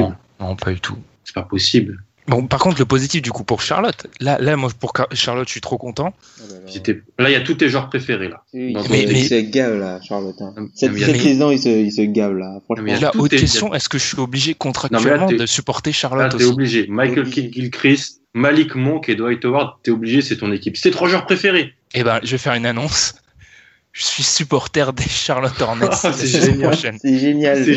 Tu reverras des nouvelles de Marvin Williams. Trop bien. Et de Cody Zeller. d'a- D'ailleurs, Dwight a dit dans sa conférence de presse qu'il lui aurait dunké dessus Marvin Williams quand ils étaient euh, en high school. Ça date. Ah, c'est possible, hein, c'est possible. Euh, oui, pour, pour Charlotte, c'est génial. Du coup, je dis nous. Non, je vais dire bien Charlotte. ça. Non, tu peux dire oui, c'est bien ça. Dis-nous, dis-nous, dis-nous, vas-y. Pour nous, du coup, bah, c'est pas naturel. C'est génial parce qu'en en fait, le plan, j'ai l'impression, il se dessine sur deux ans. Euh, il y a, il, c'est bien Kemba, même s'il pourrait avoir un problème avec Zeller et Howard, il y a Kemba, Howard, Batum, MKG. Enfin, le socle est bon pour l'Est. euh, Je vois pas comment ça fait pas les playoffs et minimum, ça fait pas top 6. Et ce qui est bien, c'est que si ça marche pas, pour 2019-2020, dans deux ans, il y a que Zeller et Batum qui sont encore euh, dans le cas, qui comptent encore, qui sont sous contrat. Howard c'est free agent, Kemba sera free agent, Lemb aussi, Marvin Williams et MKG, ils auront eux des options joueurs. Ce qui veut dire que si ça marche vraiment pas, tu peux tout détruire dans deux ans. Et tu récupères Et Monk à la draft en plus. Et t'as mon à la draft. Non, mais les pour le pour euh, pour Charlotte, c'est pour nous c'est génial parce qu'en plus. Clifford, Clifford, il a une relation. Enfin, ça, j'ai toujours du, j'ai du mal à acheter ça. Enfin, j'y crois difficilement à ça, mais il a une bonne relation avec Dwight apparemment. Donc c'est génial, franchement, c'est parfait. Bah, pour eux qui étaient un peu une déception l'année dernière, euh, Mm. on avait fait un- vous aviez fait un pote sur eux et tout, on les attendait en playoff, euh, bien placés même pour, pour eux qui les avaient pas fait. Là, euh, c'est ils commencent vraiment bien leur intersaison, je trouve. Et puis notre banc, tu te rends compte? Du coup, je suis à fond. Là. Du Ah coup, oui. le banc, il passe de. Tu rajoutes Monk, Zeller. Alors là, ça sera la grande question. Est-ce que tu fais commencer Moi, je suis pas pour faire commencer Zeller. euh, D'un côté, il est trop. Non, ils mettront Marvin Williams en catch. Eh ben, Monk, euh, Zeller sur le banc. euh, à l'est, il y a pas beaucoup d'équipes qui ont ça. Avec... En plus, il y a Frank Kaminski. T'adores Frank Kaminski. Ah, par contre, non, mais ça s'appelle. ce sera le joueur. Dans chaque équipe, tout le monde a le joueur qu'il a envie de trucider. Ouais. Bah, ça sera Frank Kaminski. C'est Moi, ça. je sais, je sais même pas s'ils vont pas, ils vont pas mettre Marvin Williams sur le banc du coup. Tu penses? Oui, je pense. Je j'enlèverais pas que Elliott du 5. Il est trop important, je pense. Même s'il y a Dwight Howard, je l'enlèverais pas du 5. T'as un problème au niveau du spacing. Hein. Ou tu fais commencer Dwight Howard euh, du banc, non? Non. On n'y pense pas non, deux non, secondes? Non, non, non, non, non, non. Parce que, alors ça, je vais, ça, je vais défendre par contre. Or, Dwight est peut-être un mec euh, qui me pose des problèmes d'investir. Il est peut-être vieux et tout. Mais alors, remettre en question son niveau de jeu ou alors les bips, je, je, pas d'insulte, hein, chez nous, qui s'évertue à parler que de ses lancers francs, c'est dramatique parce que c'est réduire, euh, c'est comme DeAndre Jordan. Les mecs, Voilà. on se plaint du lancer franc. Des lancers Voilà. francs des mecs, ils font plein de bonnes choses à côté, mais oh, ils savent pas bien tirer les lancers francs. Moi, je suis niveau bip, je suis niveau je sais pas quoi, je sais tirer des lancers francs. Sauf qu'en fait, on s'en fiche du niveau où t'es. Et c'est juste que euh, les mecs, ils font plein d'autres choses bien. En Et c'est surtout, soyez juste, que vous reprochez à, à Dwight, reprochez-le à DeAndre Jordan aussi. Parce que- André Drummond, Voilà, André Drummond et. qui est de loin le moins bon des trois joueurs cités. hein, mais ça Oui, et su- mais- mais surtout, quand tu regardes à Atlanta, le Schroeder, il- mais le non-respect envers Dwight et tout, euh, le mec n'avait jamais le ballon, euh, il n'était pas concerné, euh, bref. pour Dwight, le seul truc, c'est faut qu'il intègre dans son cerveau que maintenant, c'est juste, je pose des écrans, je prends des rebonds et je mets des dunks. Ouais. C'est juste ça, faut qu'il intègre complètement ça. Mais là, il est dans une équipe qui fait bouger le ballon avec Batum, Kemba, tout ça. Donc, euh, je pense qu'il aura, Il aura, il, il- il aura des opportunités pour se montrer. Et je pense que cette équipe-là aura une grosse, grosse, grosse défense. Mais même déjà l'an dernier, j'étais, j'étais assez haut sur eux. Les voyais sixième à l'Est. Malheureusement, que Dizeller s'est blessé. C'est juste qu'ils avaient pas de banc. Ils étaient, ils manquaient de profondeur et de talent. On en a parlé lors de l'épisode de la draft. Et là, ils ont récupéré de la profondeur et du talent. Donc, euh, Mm. attention, Mais là, ils sont- attention à Charlotte, hein, parce qu'ils Ils sont à un Kylori qui part de Toronto d'être euh, top 4 à l'Est. hein. Il leur manque juste un meneur backup parce que Chichon, comme- c'est pas possible. Comme tu le dis, comme tu le dis, ça se trouve, ça, ça se trouve sur le marché, ça. Et ben, on va peut-être conclure cette euh, très très longue séquence sur les transferts, que, que de tr- très longue séquence qui, euh, qui se conclut quand même par euh, mon arrivée dans la Hornets Nation. Voilà. On applaudit. La Buzz, la Buzz Nation. La Buzz Nation. Et Ouais. puis bon, après, il y, a- il y a eu des, de petits transferts le jour de la draft. Je sais pas si on en parlera après ou. De Zach Collins, l'arrivée, euh, Ouais, l'échange les, de, les, de les- les- transferts euh, durant la draft. Je sais pas si on en, Ouais, parle- bah, on en ça, parlera. on, ça, on- ouais, on en parlera après. Après, c'est le récapitulatif de la draft. My left stroke just went viral. Right stroke put a baby in a spiral. Soprano C, we like to keep it on the high note. It's levels to it, you and I know. Bitch, be humble. bitch. Sit down. Be humble. Sit down. Be humble. Bitch, sit down. Be humble. Sit down. La draft, c'était il y a quelques jours. Et tout d'abord, il faut commencer par un. faut s'applaudir. Parce que, mis à part mon choix de Josh Jackson un peu fou, on a été très bon sur les 15 premiers choix. hein. Il n'y a On pratiquement pas d'erreur. On était pas mal. On a- Pas, pas si mal que ça. Donc, je sais pas si c'est positif ou négatif qu'on pense pour la plupart des choix comme les JMNBA. Je sais pas si c'est bon ou pas. À, voir. Alors on va, on va, alors on va faire une présence, on va parler de cette, euh, cette draft, mais on va pas faire le classique perdant et gagnant parce que ça c'est le truc classique. Tu te ridiculises pour 5 ans après parce que tu retournes dessus. Tu vois qu'en fait euh, la franchise dite perdante, en fait elle a récupéré le crack de la draft. Puis en plus c'est ridicule à chaud de faire des conclusions sur des mecs qu'on n'a jamais vu jouer. On va plutôt parler de, ce qui nous a surpris, peut-être ce qui nous a plu sans dire que c'est sûr de, de marcher. Je vais commencer par toi, Alan, spécialiste euh, NCAA pour le site. Qu'est-ce qui t'a plu Allez, ton coup de cœur de cette draft? Euh, Je pense qu'on va tous parler de Malik Monk à un moment. Moi, c'est les Kings, moi. Les Kings ont fait, je pense, euh, ont été dans une politique, on a vu dans quelle direction ils allaient. Enfin, tu vois, c'est pas gagnant-perdant, on a vu où ils allaient. Toi, t'aimes bien voir. Cohérent, ça. Voilà, t'aimes Ouais, bien c'est ça. voir, Oui, on tu, vois, tu vois, c'est ça que je demande. Ils sont Voilà. hyper cohérents. on a vu où ils allaient. C'est-à-dire trois choses. On a le talent, on a, on a pris au talent, donc D'Aaron Fox, meneur, tout ça. Pour la, avec Bud j'ai vu des comparaisons. Elles valent ce qu'elles valent. hein. Attendez, hein. On ne me saute pas dessus. hein. Mais euh, en termes John Wall, Bradley Bill, tu vois, en termes un meneur hyper fort, physique, qui peut pénétrer, et un shooter à côté. Donc euh, ça a l'air cohérent. Ils ont tenté un pari, c'est Harry Giles. Si Harry Giles fonctionne, et ben c'est extrêmement positif. C'est le deuxième pari qu'ils tentent de suite avec Scal l'année dernière. Et à, à côté de ça, ils ont pris deux joueurs confirmés euh, de rotation, Justin Jackson et Frank Mason. On voit la politique. Ils vont pas être bons l'année prochaine, je vous assure, mais on voit où ils vont. Puis Ils ce trade, donc, Ils, arrêtent de drafter euh, n'importe quoi, quoi. Parce que là, Mhm. c'était horrible. hein. Tom, du coup, ce trade, il faudra en parler aussi du côté de Portland, parce que là, du côté de Portland, c'est incompréhensible. Ils sont montés les Trailblazers en 10 et du coup, ils ont lâché aux Kings le choix 15 et le choix. Jackson et le choix 20. ouais, ils ont 15 et 20 pour monter à 10.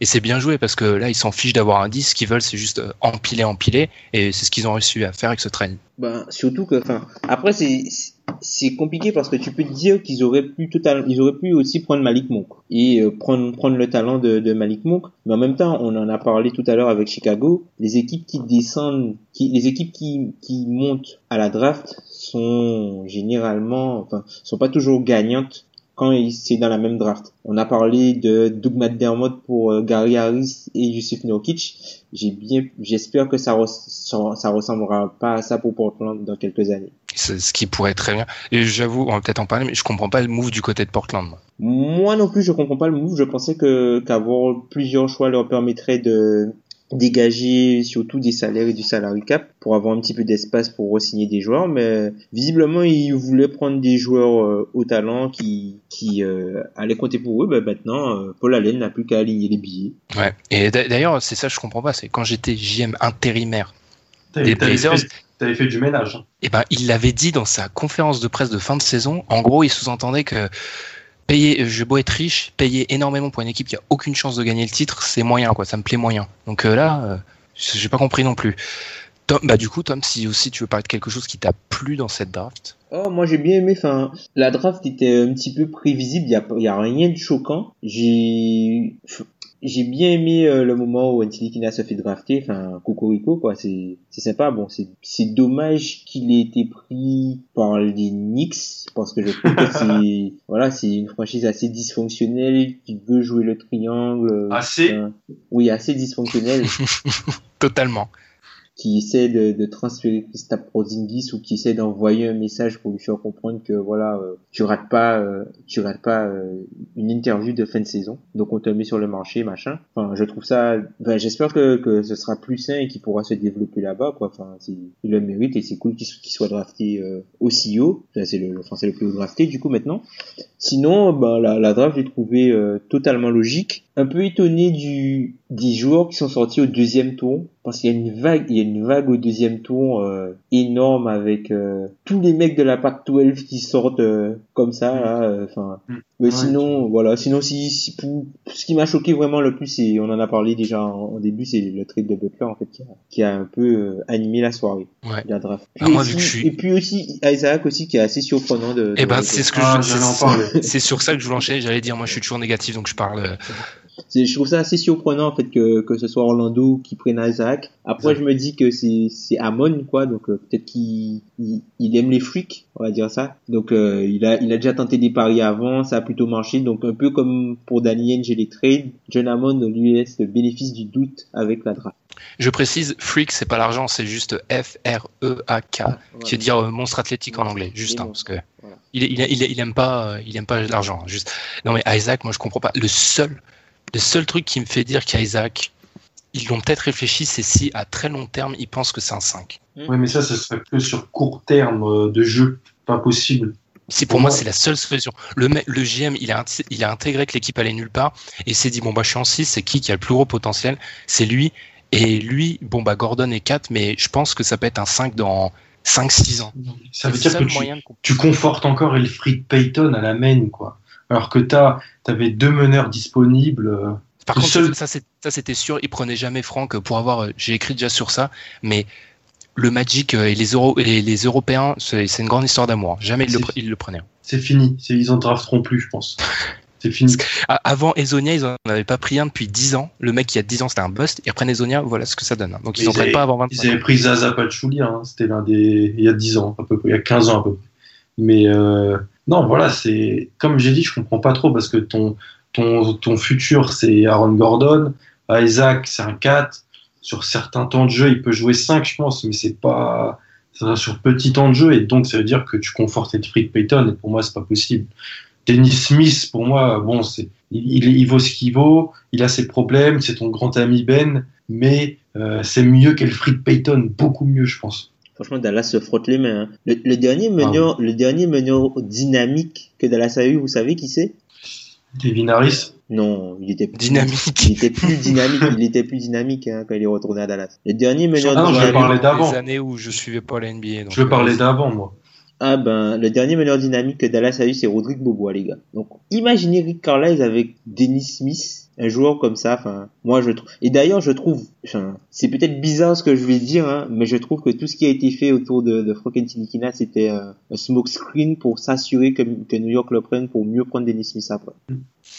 Je sais pas. Après, à- à- après, on sait pas ce qui était euh, des, des crans de fumée ou pas, mais peut-être oui. Il y a, un, il y a un s'il y a- journaliste qui a reporté, enfin quand quand lorsque lorsque Frank Ntilikina a, a signé, euh, enfin a été annoncé par New York, il a il y a un journaliste qui a reporté que la War Room a explosé du côté des des Mavs.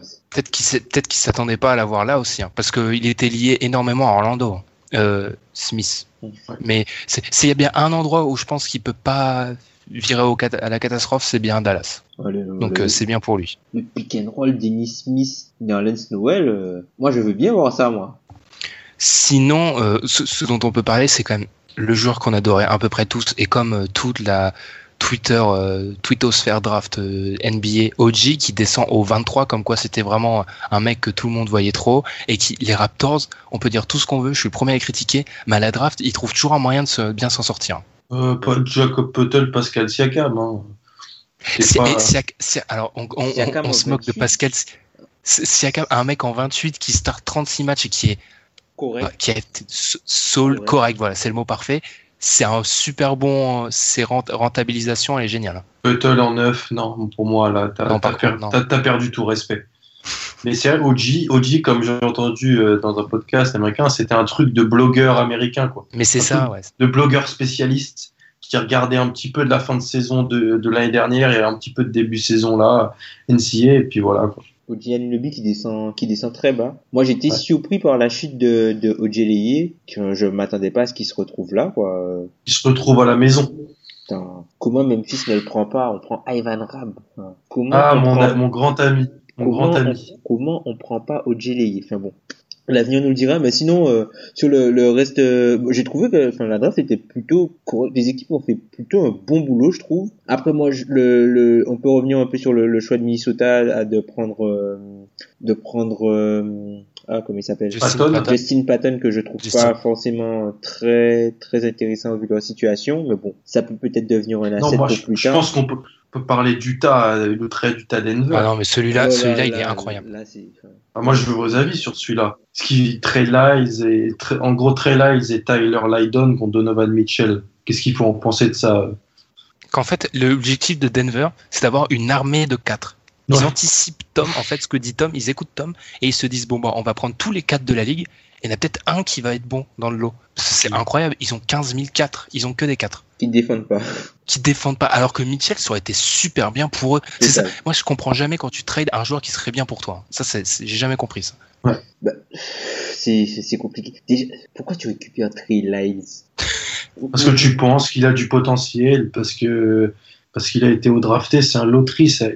Comme on a dit, t'as dit ce que tu as dit sur les Bulls, les Bulls pensent récupérer des loteries pick avec ce qu'ils ont récupéré. Voilà, ils pensent récupérer ça aussi, Denver. Tu vois Donc euh, et en plus un choix après où ils ont encore pris un stretch fort, Tyler Lydon. Donc euh, où ils en avoir 5-6 dans l'effectif, hein, je pense.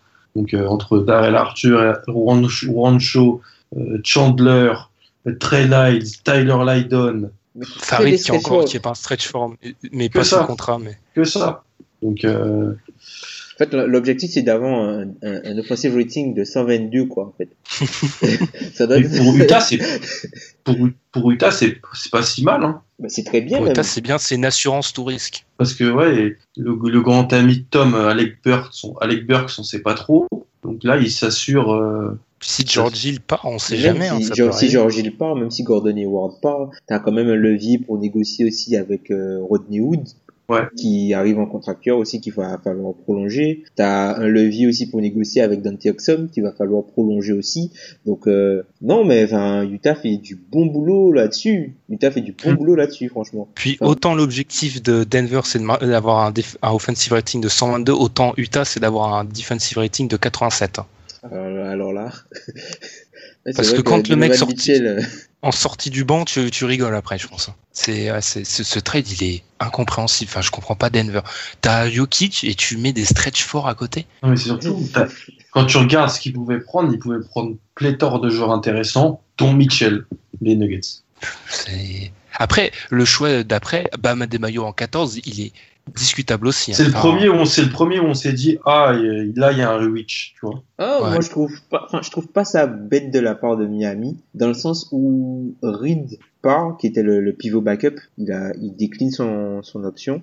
Donc du coup, euh, pour avoir, ça te fait un intérieur supplémentaire, quoi. Enfin, c'est, son pivot, c'est le pivot backup du coup là, bam. Ouais mais le problème c'est que Waiters et Johnson pourraient partir aussi, Tom. Donc euh, Ben, même, même, tu vas trouver aucun joueur, parce qu'il joue la free agency, pas Riley, hein. Riley n'est pas patient, gars. Les gars. ah oui c'est vrai, ah oui c'est vrai. Là, il s'assure, euh, il, il passe, pour lui, il passe de, de Willie Reed, il me semble, à euh, Bam Adebayo, un backup de, Ouais, ouais. Un backup Non, mais ça, d'Hassan c'est- Whiteside. Ça, le problème, c'est quand on est fan de Boston, les mecs qui jouent trop trop vite, euh, ce qui est un peu peut-être qui- ce qui est normal, des fois on n'a pas l'habitude. Pat Riley, c'est un mix entre Magic et Danny Ainge. Genre, il veut que la free agency et il prend que les gros coups à la free agency. C'est-à-dire, euh, c'est Ainge dans le, dans le côté je vise que les gros coups et c'est Magic dans le côté que, les, que la free agency. Mais après, souvent, ils draftent plutôt. euh, Il draft bien. Parce, ils qu'ils draftent ils ont- bien. parce que les équipes, ils sont souvent en bas et en bas, t'as le temps de, des bêtises des mecs d'en haut, en fait. Voilà, ça. tu, tu récupères Winslow, tu récupères Bam, euh, du même Richardson et compagnie. C'est t'as des équipes qui savent, qui en termes de scouting ça va, et puis t'as les Bulls. T'as les Warriors. Tom, je sais, sa première réaction le lendemain, il nous envoie un message, Voilà. ça m'a fait marrer. Le lendemain matin, il Mais c'est envoie, parce qu'il fallait qu'ils nous parlent de Chris Boucher. il nous envoie. Non, mais les Warriors, c'est pas possible. Les Warriors qui, donc, ont récupéré en l'achetant, hein, comme on le dit. Ça, faudra, faudra le répéter jusqu'à 2025, ça, tellement c'est marrant. Jordan Bell et Chris Boucher que Tom adorait. Donc, euh, forcément. Génial. Non, la mais- pieuvre. Le la pieuvre. mais le pire, les gars, vous savez, c'est quel pic qu'ils rachètent là? C'est le pic, le pic de Chicago, en fait, c'est le pic des Kings qui n'a pas été converti, Qui était top 10 qui protecté. était, top, euh, qui était ah protégé top 10, qui est devenu Ah un oui. second tour, que les Bulls vendent 3 millions 5 aux Warriors pour récupérer Jordan Bell. Mais les gars, vous vous imaginez Jordan Bell? Présente Jordan Bell un peu si les gens connaissent pas. défenseur de l'année de sa conférence. Je, je balance l'information parce que c'est une des j'ai, j'ai, j'ai- pour notre épisode draft, j'avais pour mes Lakers, mes Lakers, enfin les Lakers. 5 que matchs, 5 matchs, il y a plus de 12 rebonds, je crois, à la, à la March Madness. Euh, c'est un soldat, le gars. C'est un, soldat, le gars. C'est, le prototype même du, du pivot, enfin, de, du 3, 4, 5 NBA moderne. Enfin, c'est le gars, c'est, le mec est totalement adapté, quoi. Mais c'est ça, mais c'est exactement ce dont ils avaient besoin et les autres équipes, ils- elles font en sorte, enfin, merci les Bulls, ils font en sorte que les mecs deviennent encore plus forts. Et il tente le pari Boucher, qui est un espèce d'albatros. euh. Alors lui, il faut aller Chris voir. sur- Lui, euh, faut aller voir sur YouTube. hein. Allez taper Chris Boucher, ça s'écrit comme en français. C'est vraiment un albatros, ce mec. il a une histoire assez intéressante en plus. Je viens de réfléchir, en fait, le, peut-être qu'on comprend pas la stratégie des Bulls, c'est peut-être de viser 2042, donc en fait, ils, volontairement, ils rendent les Warriors plus forts, et Mhm. comme ça, ensuite, ils vont faire un long run, les Warriors, et ensuite, les Bulls vont reconstruire d'ici là. Et on- ils seront en finale de conférence contre Boston. Ouais, mais les Warriors, ils, ils, ils, ils étaient à un, un shoot à trois points de Kyrie, de faire le tripit quand même. Hein. On est à ça, les gars. hein. Et ils se, Et un contrairement compte de Lebron aussi. Et contrairement aux Cavs, c'est pour ça où ça, ça fait peur parce que ils se, en plus, ils se renforcent année après année. Genre Ah, Mako, euh, Là, là, là, ils ont Mako, Bell, euh, Damian Jones, Kevin. Looney. Looney, tandis qu'en Bon, pour face, Pour les deux derniers, Looney et Jones, j'ai beau, adorer Jones, je sais pas si c'est, enfin, à voir, hein, ça reste, Ouais. c'est en stand-by. la, le- la draft de Bell peut te signaler que l'un des deux. Non, c'est Macadou. Ah, c'est Macadou. Ouais, Macadou, ouais. Peut aller prendre de l'argent. Attends, mais t'imagines que là, à la place de En Macadou, t'auras Jordan. Bell. Et à la, ouais, ouais.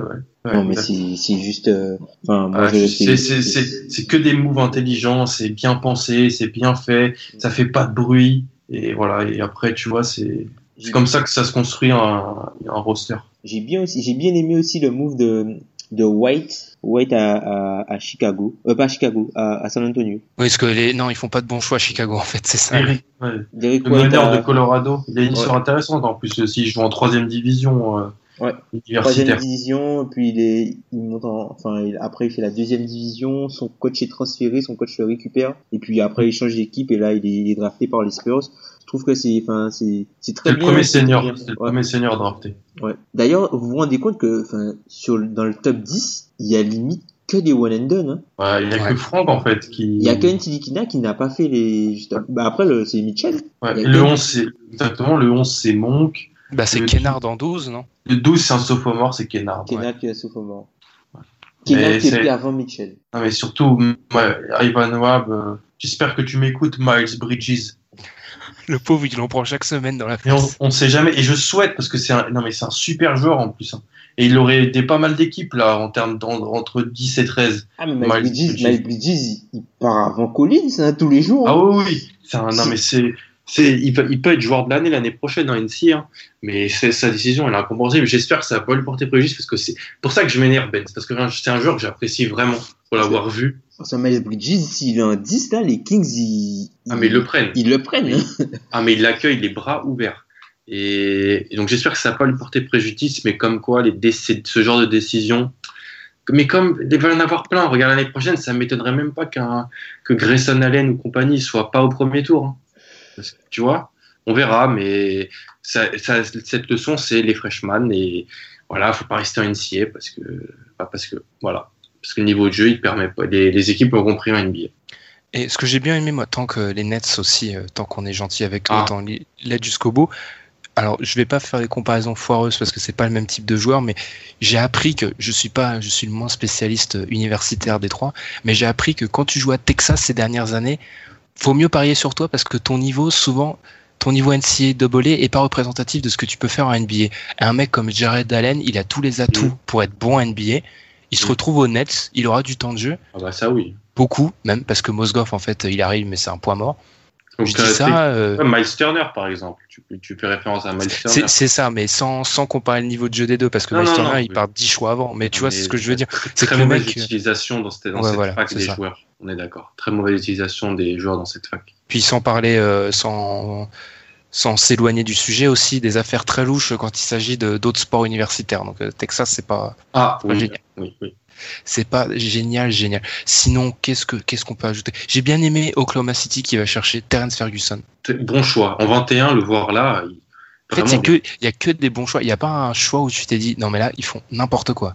Sauf le, sauf les trades. Indiana, je sais pas. Ouais, TJ dit que je suis pas fan pour Indiana. Voilà, pareil, ils ont pris, ils ont pris que des mecs de UCLA en fait. Hein. Ils, ils, ils, ont gardé que ça toute l'année. Ouais, et Annie, qui chute, Bogou qui chute, ah, et visiblement c'est à cause d'un problème de genou. Et j'ai entendu dans un podcast, j'oublie lequel, qu'en fait c'est qu'il était diagnostiqué euh, comme, euh, enfin, dégénérescence en fait du, du genou. Je crois que c'est quelque ah, chose comme ça. Ouais. C'est quelque chose de très grave en fait qu'il a au genou. Oh mince. Je crois que c'est quelque chose comme ça en fait. C'est pour ça qu'il est autant descendu. Après il y a la surprise, euh, juste si on peut finir sur ça, de, le l'un des seuls joueurs qu'on n'avait pas mis. Il y en a, bah, c'est DJ Wilson à Milwaukee alors ça, euh, c'est un bon joueur vraiment pour l'avoir vu pas mal de fois. Bon, dans, dans cette équipe de Michigan, je préférais l'allemand là, Wagner, mais il a, il a décidé de rester. Mais c'est un joueur intéressant en 4 et puis à Swanigan aussi. À Portland. Ah, j'ai pas aimé ça. Sauf qu'à Portland, il fait pas sens. Non, bah, c'est ça. Ah non, il fait pas sens du tout, mais c'est juste que le mec a perdu 100 kilos, quoi, depuis qu'il est entre, depuis 4 ans, donc c'est la, c'est la belle histoire, tu vois. Mm. Mais il fait pas trop, il fait pas, Zach Collins c'est Swanigan, alors qu'en face, euh, les Kings récupèrent euh, autre chose, c'est pas, c'est pas ouf. Hein. Mm. Par rapport à DJ Wilson, euh, en fait, eux, on parle d'équipe avec des œillères. Alors ça marche pour euh, les bugs génial, mais il faut arrêter de prendre des mecs qui ont des envergures pas possibles. Au bout d'un moment, ça va se voir. Ouais. C'est les ils prennent tous les ans, ils prennent le même mec en fait. C'est un 3-4, voilà. Mm. C'est ça, c'est assez incroyable. Bon, j'espère qu'on aura réussi à bien présenter, mais c'était pas marrant. Il n'y a pas eu de GM qui pète des plombs là. Si les Kings commencent à être cohérents, on peut, on peut se peut se raccrocher à qui? Ah, Ça devient trop cohérent. aux Bulls. Aux Bulls, ouais. Merci les Bulls quand même. sans vous, ça aurait été trop parfait. et, voilà. Sinon, Cocorico aussi, à Mathias Le Sort et Alpha Kaba, enfin, qui sont pris au, second tour, qui auront peut-être l'occasion de jouer la, la Summer League bah... et peut-être gagner un contrat. Euh, par rapport à, le sort, je pense que c'est plutôt bien parti, enfin de ce qui de ce qui semblait se dire à autant Franck, on est sûr. Et d'ailleurs, Franck Nilikina. Alors j'ai eu cette réflexion, c'est il n'y a pas de T. Non non, Il l'a dit à la presse new-yorkaise. Bah, alors moi, je comprends pas. Alors. Le, Enfin, le T, le T, le T est, est est muet. muet. Ouais. Je comprends. Bah, ok, donc on, on admet, mais ça, ça. Bref, Franck Nilikina, donc. Et je pense que du côté des 76ers, il y a toujours de la place à, à prendre. Et c'est pas le genre d'équipe, les 76ers, euh, ils essayent tout le monde, tu vois. Timothée Luau, il a bien eu plein de temps de jeu. Ouais, ouais. Ah, le sort peut, oui, oui, il y a, il y a moyen. Puis, puis les, les, les- vu l'état de la, de la, c'est un intérieur cabane, non? Oui, euh, Akakaba, c'est un, intérieur. ouais. Donc, Euh, petit, jusqu'à- un petit intérieur euh, Jusqu'à, jus- jusqu'à Atlanta, euh, Ryan Kelly et Plumlee sont les deux seuls sous contrat. Hein, pour. Atlanta. Tu te rends euh, compte T'imagines, t'imagines ici une personne, c'est ça leur, leur raquette C'est Moi, je vais les regarder, hein, contre mes Hornets. Ils ont déjà joué ensemble, les deux en plus, je crois, à Duke. Ça, Je devrais, on devrait trouver ça sur Internet. Et nous, bah, on se retrouve pour, euh, après la pause, ce podcast euh, qui n'en finit pas pour parler des tops et des flops. Back then, had to think and react like a man as a boy, that's what made me. I was riding for man, we gon' die for the cause, I'm no limit crazy. I was out in the field, sins with my dogs, disobeying the laws, bitch, no respect for the jakes, I'm gonna ride if they pay me. And these fuck niggas than rats in the streets, going his whacking baby. You won't catch me with no guy in the streets, niggas say they after me. Niggas say they whacking me, but so far ain't no one got it. Top et flop pour finir, Alan. Top, et là, on va faire un top euh, Christina Cordula. Exactement, un petit, un petit peu de mode, euh, mesdames et messieurs. Euh, mon top, c'est le costume de notre Frenchie, Franck Nilikina. Franck, t'as géré. C'était super beau. Il y avait rien à redire. La couleur, l'ensemble. T'as pas fait une dinguerie euh, à mettre un nœud pape qui n'allait pas, comme certains. Les chaussures, les chaussures étaient clean. T'as pas ramené des baskets comme euh, certains. Euh, et donc, alors là, vraiment, parfait. La classe à la française, t'es au-dessus du panier par rapport à tout le reste. Forcément, c'est la classe à à la française. Rien à ajouter. T'es obligé de peser. À toi, Tom, ton top. Alors, euh, mon top, ce sera en fait la couverture de la draft par The Vertical. Ils ont fait un énorme boulot. Franchement, euh, regardez ESPN annoncer les choix, machin, enfin, avec les comparaisons foireuses après de... Attends, ça, ça arrive plus tard, ça, c'est flop. Ben, franchement, le, la couverture de The Vertical de la draft était vraiment euh, exceptionnelle, vraiment exceptionnelle. Euh, T'as des tableaux sur euh, les joueurs, euh, des, des rectifications de des choses qu'ils doivent apporter dans leur jeu avec le, le coach d'Indiana. J'oublie comment il s'appelle le coach Tom. Crean. Avec Tom Tom, Crean. Crean, ouais, qui est excellent, qui est vraiment excellent, euh, Tom Crean quand, quand il intervient. Et puis, enfin voilà, la fine équipe avec euh, Bobby Marks et euh, et Chris Mannix. Donc euh, non, non, non, franchement, le, le, le, le, le- la couverture de la draft par The Vertical était vraiment exceptionnelle. Eh ben d'accord. Moi, j'avoue que quand c'est ça, après chaque draft, que ça soit NBA ou NFL, le lendemain, ce que je fais, c'est que je regarde toutes les couvertures de tous les médias en fait. Je me refais la draft pendant trois heures sur un autre. Ça, ça- ça peut sembler débile, hein. mais à chaque fois comme ça, je vois ce que les gens ont à dire sur. euh, Et j'entends en Rick c'est que tu fais ça pendant trois jours. Oui, c'est ça le problème, c'est que ça dure trop. Je fais ça que le premier top. Et je t'entends Rick Bucher dire non mais ils ont gagné le trail les Bulls. Euh, non mais ils ont gagné. Génial. Euh, bah moi mon top alors moi c'est du coup j'assume entièrement mon statut de fan des Hornets. Mon top moi c'est Nicolas Batum. Il était dans les médias français pour pas le citer. Je l'ai vu au Hoopcast. Autant dire les mots. euh, On est dans l'honnêteté. Et mais il est comment il est trop cool Nicolas Batum en fait. Je l'ai déjà je l'ai déjà critiqué dans le podcast une fois je pense. C'était après un match de l'Euro parce qu'il est pas assez agressif et lui-même en fait l'autocritique parfaite. Il explique que avec le contrat, il a de nouvelles responsabilités et que on lui a dit de pas changer et c'était peut-être ça le problème en fait. Qu'il aurait peut-être dû changer un petit peu, être plus agressif sans devenir un score à 25, pou- 25 pions, hein, mais peut-être être plus agressif et il a parfaitement raison en fait. Et c'est juste voilà, il a fait, il donne une bonne image euh, des basketteurs français dans les médias. Je- du coup pour ça je l'applaudis parce que il est, enfin il, d'ailleurs il est tellement cool que quand il perd contre les Espagnols, il fait des gestes euh, euh, antisportifs. Donc pour moi c'est c'est génial, il est parfait. Non, après, dans Donc, les voilà. médias, dans les médias, il, enfin, il s'exprime vraiment très bien. Tu sens que le gars, Ouais. il, est, il est vraiment totalement conscient de, de, de sa situation, de la situation de son équipe. Il est très cultivé sur, sur la NBA et puis il donne vraiment une très belle image, en fait, des sportifs français et c'est super et c'est tout à son honneur, hein. Ouais, il était vraiment. euh, c'est, je cherchais, c'est, je l'ai aussi vu, bah forcément sur Beansport. Enfin bref, il a été vraiment euh, très classe. Bravo. Et à toi, Alan, ton flop. Alors là, je sens que c- on va parler de Jalen Rose. Non, Mon flop, c'est Jalen Rose. C'est-à-dire que Jalen Rose, son, son boulot, c'est de faire des comparaisons euh, quand les joueurs sortent. Donc il y a le joueur qui arrive sur la scène et tout. On, a, on voit Jal- Jalen en petite image en haut à droite et puis on il nous explique à qui il ressemble. Sauf que le problème de Jalen, c'est quand il sait pas, alors soit il prend un mec qui a, un physique similaire, soit il prend un mec qui était dans la même fac, soit il prend un mec qui a la même couleur de peau, comme ça, ça va plus vite. hein. Et donc, ça donne Elfried Payton pour de Aaron Fox, à part niveau capillaire, je vois pas. Je vois pas le lien. Ça donne Bill Lambier pour Zach Collins. Non, mais Bill Lambier. Non, mais euh, les images, les images où il y a la comparaison, mais c'est, j'ai mal aux yeux. Et alors, le mieux, je pense que c'est, euh, il a comparé Luke Kennard. Alors, je ne connaissais pas à Scott Hastings. J'ai été voir qui c'était. C'est un intérieur pivot des années 80. Mais Luke Kennard, c'est un combo guard, poste 2. Le seul point commun, c'est qu'ils sont blancs. Alors là, euh, alors à part, oui, bien sûr, des fois, ça, ça passe. Channing Frye, Laurie Markkanen, d'accord. Danny Granger, Jason Tatum, ok. Mais sinon, c'est catastrophique. Il a comparé Luke Kennard à un intérieur des années 80. Il sait pas c'est qui, en fait. Son problème, c'est que je me rappelle plus de la comparaison pour Dennis Smith, mais en fait, Steve compare- Francis. c'est ça, en fait. Donc, en, en fait, il compare des fois, il y a certains joueurs, la comparaison, c'est leur plafond, et il y en a d'autres, c'est le plancher.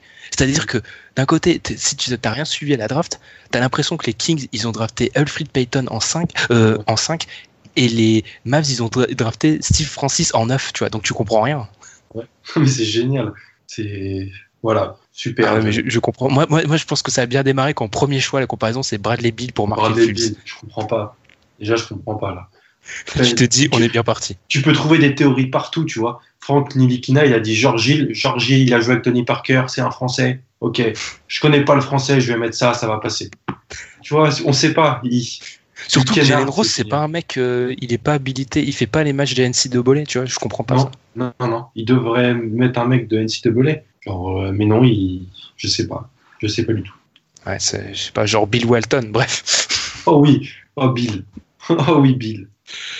Et Tom, ton flop, du coup? Ah bah du coup j'ai pas de flop, j'ai un deuxième top, un deuxième top qui est en deux parties. Le premier, bon là on vient d'avoir les résultats, c'est Tony Allen qui est élu dans la deuxième All Defensive Team, donc euh, ça fait super plaisir pour lui quoi. Enfin voilà quoi, le grandfather est récompensé de son excellente saison, même si je trouve que il y a des joueurs qui auraient peut-être mérité plus que lui, mais bon il est élu et puis c'est super pour lui quoi, ça lui fait un- un- une distinction supplémentaire. Son maillot sera retiré par la franchise Ah, c'est assuré. C'est assuré, tout comme Zach Randolph. Leurs maillots seront retirés même s'ils partent cet été. Et sinon, mon, mon, mon deuxième top, c'est en fait les, le second tour de la draft où il y a énormément de joueurs que, que j'apprécie qui ont été pris. Donc, euh, le, de Frank Jackson, Iwundu qui part à, au. Magic, voilà, au Magic, Frank Mason qui va aux Kings, au Leye, bon, qui arrive aux Celtics, Jordan Bell, Jordan Bell qui arrive à Golden State, mais ça c'est, ça c'est totalement incroyable. Et puis Dwayne Bacon que j'aime beaucoup aussi, euh, Oh là là. Voilà qui arrive dans la dans, qui arrive chez Ben qui arrive à Charlotte et puis sinon euh, gros gros gros cœur sur Dylan Brooks que j'aime beaucoup aussi qui arrive à Memphis Beaucoup de joueurs de l'Oregon t'aimes l'Oregon. euh, j'aimais bien l'équipe hein, j'aimais vraiment bien l'équipe et puis Dylan euh, j'en parle depuis deux ans euh. Moi aussi, j'avais. Elle était sympa cette équipe. cœur sur Dylan cœur cœur sur Dylan Euh, Mon problème avec Fran- euh, j'allais dire Francis Bacon, alors rien à voir. ça n'a rien à voir avec Mon Francis problème avec, Bacon euh. mon problème avec Dwayne Bacon, c'est, en fait, c'est juste, euh, c'est selon ta Francis vision de la. NBA, en fait. t'as sorti. Francis Bacon dans un podcast de basket quand même Ouais, ça c'est, tu vois, là, on augmente le niveau. Là, c'est la classe. Là. C'est juste que c'est un profil que, genre, il me fait trop penser à, à une NBA qui, pour moi, est datée. Mais je comprends qu'on puisse l'aimer, hein. Mais- il est Lance Stephensonesque Oh là là, bah, ça me fait encore moins rêver, hein, dis donc. Là, tu lui... là, là, attends, tu... il va changer d'équipe, là, arrête. Oui, oui, parce que ça- il y a quand même, il y a quand même- faut pour que j'assume une équipe, il y a quand même fallu un mec qui s'appelle Monk dans l'équipe, c'est génial, Mhm. et deux de mes, mes deux joueurs préférés. hein. Ouais. C'est un bail d'un an d'ailleurs, je précise. hein. Si Dwight ou MKG est tradé, je change, ou je, redeviens euh, totalement neutre. Ils, ils bougeront pas, ils bougeront pas. Et puis t'as Ouais, même on- Thomas on- Bryan qui a été pris. euh, Ton Thomas Parler Bryan. Lakers, j'avais bien vu ça, je suis content. Je parlais Lakers. On, on a tapé dans le mille quelquefois. Ouais, Et ouais, Josh bah, oui. Aussi, Josh Hart aussi que j'ai oublié de mentionner. Bah tu vois, tu vois un, j'allais dire un pattern. C'est qu'on prend les freshmen au début et ensuite le second tour, bah on, on prend les seniors et les étrangers. C'est ça. C'est à peu près ça. Et moi, mon flop, si t'as rien à rajouter, toi, mon. On a une dédicace pour toi avec euh, Monte Morris et Edmond Sumner. Oh là là, ces deux-là. Edmond Sumner dans l'Indiana. Mais tu Alors, pour, pour es- vas-y, vas-y, Alan. Ah non, mais explique-toi, t'inquiète pas, vas-y. Pour expliquer la vanne, c'est que je faisais, j'ai arrêté, euh, manque de temps, euh, j- pour les fiches draft en cours de saison. Et comme vous l'avez vu, il y avait que des freshmen en fait pris au début. Donc, j'étais obligé de me rétracter sur des joueurs d'expérience en NCAA. Et Donc, j'ai fait- conseil. Donc, je leur demandais conseil aux deux s'ils connaissaient mieux que moi. Et dans un, quand t'es en novembre, déjà, t'es des dépressions de novembre-décembre, et que tu dois te coltiner des matchs de Montemoris et Edmond Sumner, mais c'est même plus, mais il te faut du Prozac, là, c'est plus possible. Jaron Blossom Gale. Sharon Blossom Game. Les mecs sont nuls. Il a été drafté Blossom Game. Je sais Ouais, par même les pas. Spurs. Par les Par les Spurs, 59. Ah bah voilà, ça veut dire le niveau du mec, quoi. 59. Ah non, mais c'était. Oh, non, mais Ed- Edmond Sumner, j'ai fait les ça fait 4 ans que je fais les fiches. C'est le plus nul joueur que j'ai jamais fiché. Il est nul. Il est fin, il est fin nul. Enfin, je suis désolé. Alors, on va me dire, Indiana, regarder je crois.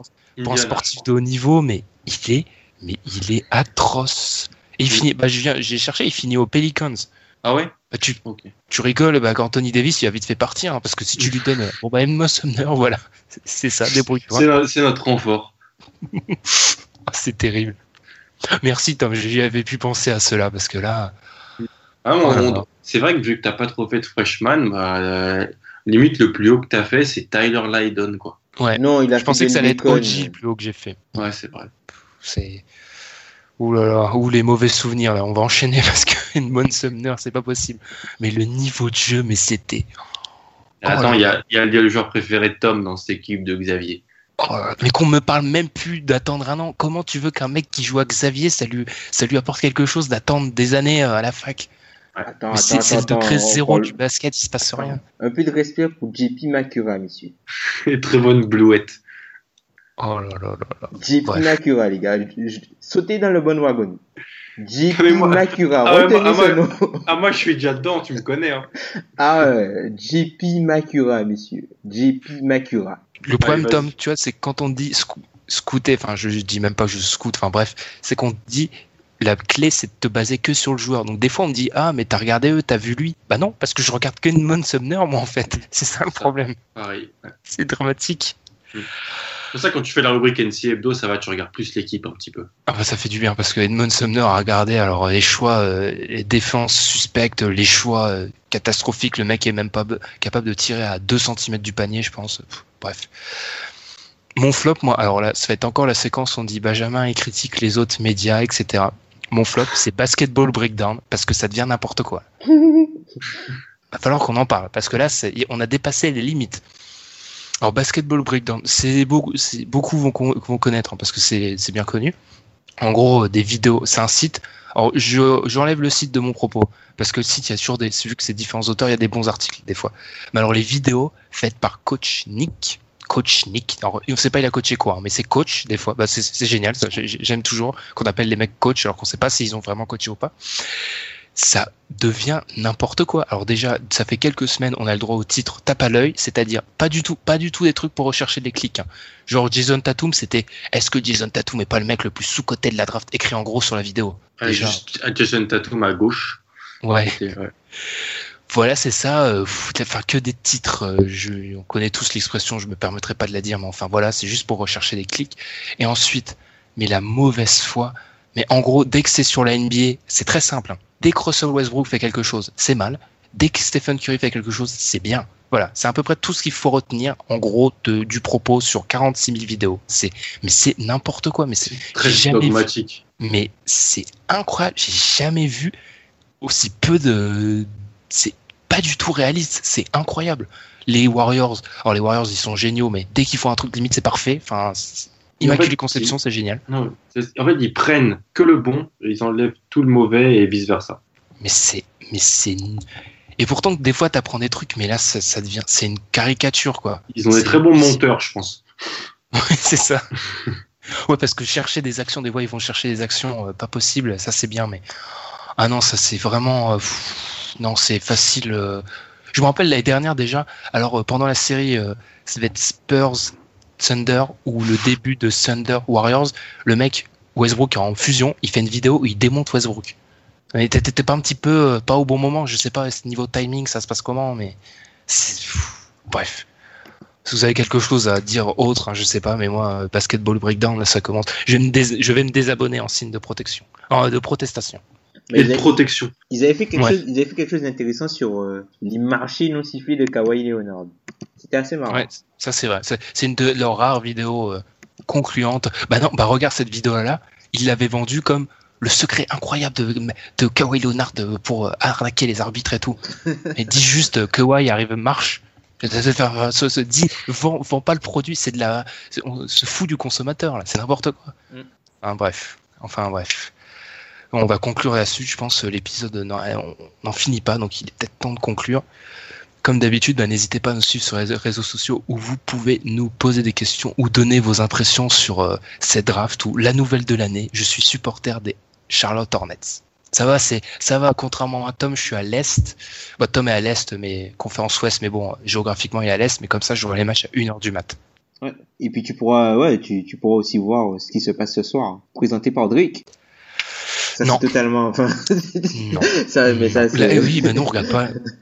On a- non, mais on en a, on en a même pas parlé de ça, mais moi je regarde pas. hein. ça c'est, c'est, c'est ridicule. Alors vous vous rendez compte qu'on aura le MVP à trois jours, trois jours de la Free Agency. Et deux mois après la fin de la saison. Non, même quoi, dix semaines après la fin de la saison. Ça, Sinon, ça rime à rien. personne regarde le tournoi à 3 contre 3 là? Non, mais Ah, ça, ça c'est- les- un, truc pour mecs qui sont bloqués dans les années 2000, ça. Ça, c'est génial ça. C'est génial en plus. Dommage qu'il il s'est blessé. Euh, Jason Williams. Ouais, il s'est blessé. Ah, vu Ah oui, c'est blessé blessé sur son premier match, ouais. ouais. Ça c'est pour nous, c'est pour nous Tom ça. Le buzzer beater de Deshaun Stevenson. Ouais. Oh là là là là. La ribambelle de joueurs Il avait- cramés. Il y Non, mais Josh. Ouais, mais le peu c'est qu'il y a, il y a énormément de monde en fait. Hein. C'est le truc Ouais, est oui, oui, blindé. Ouais. Mais il y, a- il y a toujours des mecs bloqués dans les années 2000. Vous n'êtes pas les seuls, hein. c'est un phénomène courant. Oh, c'est gratuit. Ouais, c'est gratuit, j'avoue, mon, côté fan de Hornets. Rien à foutre. Mais c'est pas faux. Bref, faux. sur non mais je comprends d'un côté, ça vient euh, vu que j'ai pas grandi avec ces mecs-là, je comprends que si dans 15 ans on fait un tournoi avec euh, Dwight Howard euh, et tous les mecs euh, que j'ai vus en grandissant, je vais adorer, tu vois, je vais regarder. Mais, Mais, là, là, c'est pas, non plus- c'est pas non plus, des- à part Allen Iverson, euh, en termes de, de stars, bon, on y repa- on repassera, ouais. ouais, ouais. Parce que bon, euh, Demar, Demar Johnson et compagnie, euh, c'est. Il y a beaucoup de gens qui ont voyagé en plus, c'est très très bien. Ils ont voyagé beaucoup dans le monde, ils, ils apportent leur expérience, leur vision du monde, ça doit être très sympa. Je pense que oui, ils doivent parler de leur vision du monde. C'est ça, je pense. Ouais, je pense, je pense aussi, je pense qu'ils sont venus pour ça, moi. Je pense qu'ils sont venus pour ça, ouais, parler de leur vision du monde. Et ben nous, sur ce, on va se dire à la semaine prochaine et bonne semaine à tous. Bonne semaine Salut. avec tes premières signatures de la Free Agency.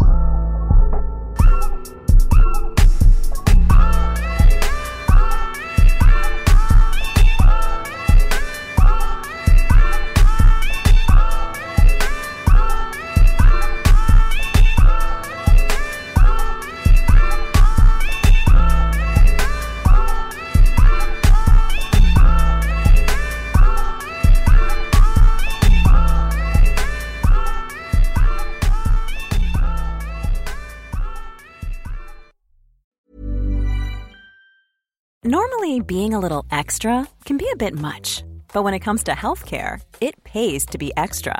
And United Healthcare makes it easy with Health Protector Guard fixed indemnity insurance plans. Underwritten by Golden Rule Insurance Company, they supplement your primary plan, helping you manage out of pocket costs without the usual requirements and restrictions like deductibles and enrollment periods. So when it comes to covering your medical bills, you can feel good about being a little extra. Visit uh1.com to find the Health Protector Guard plan for you.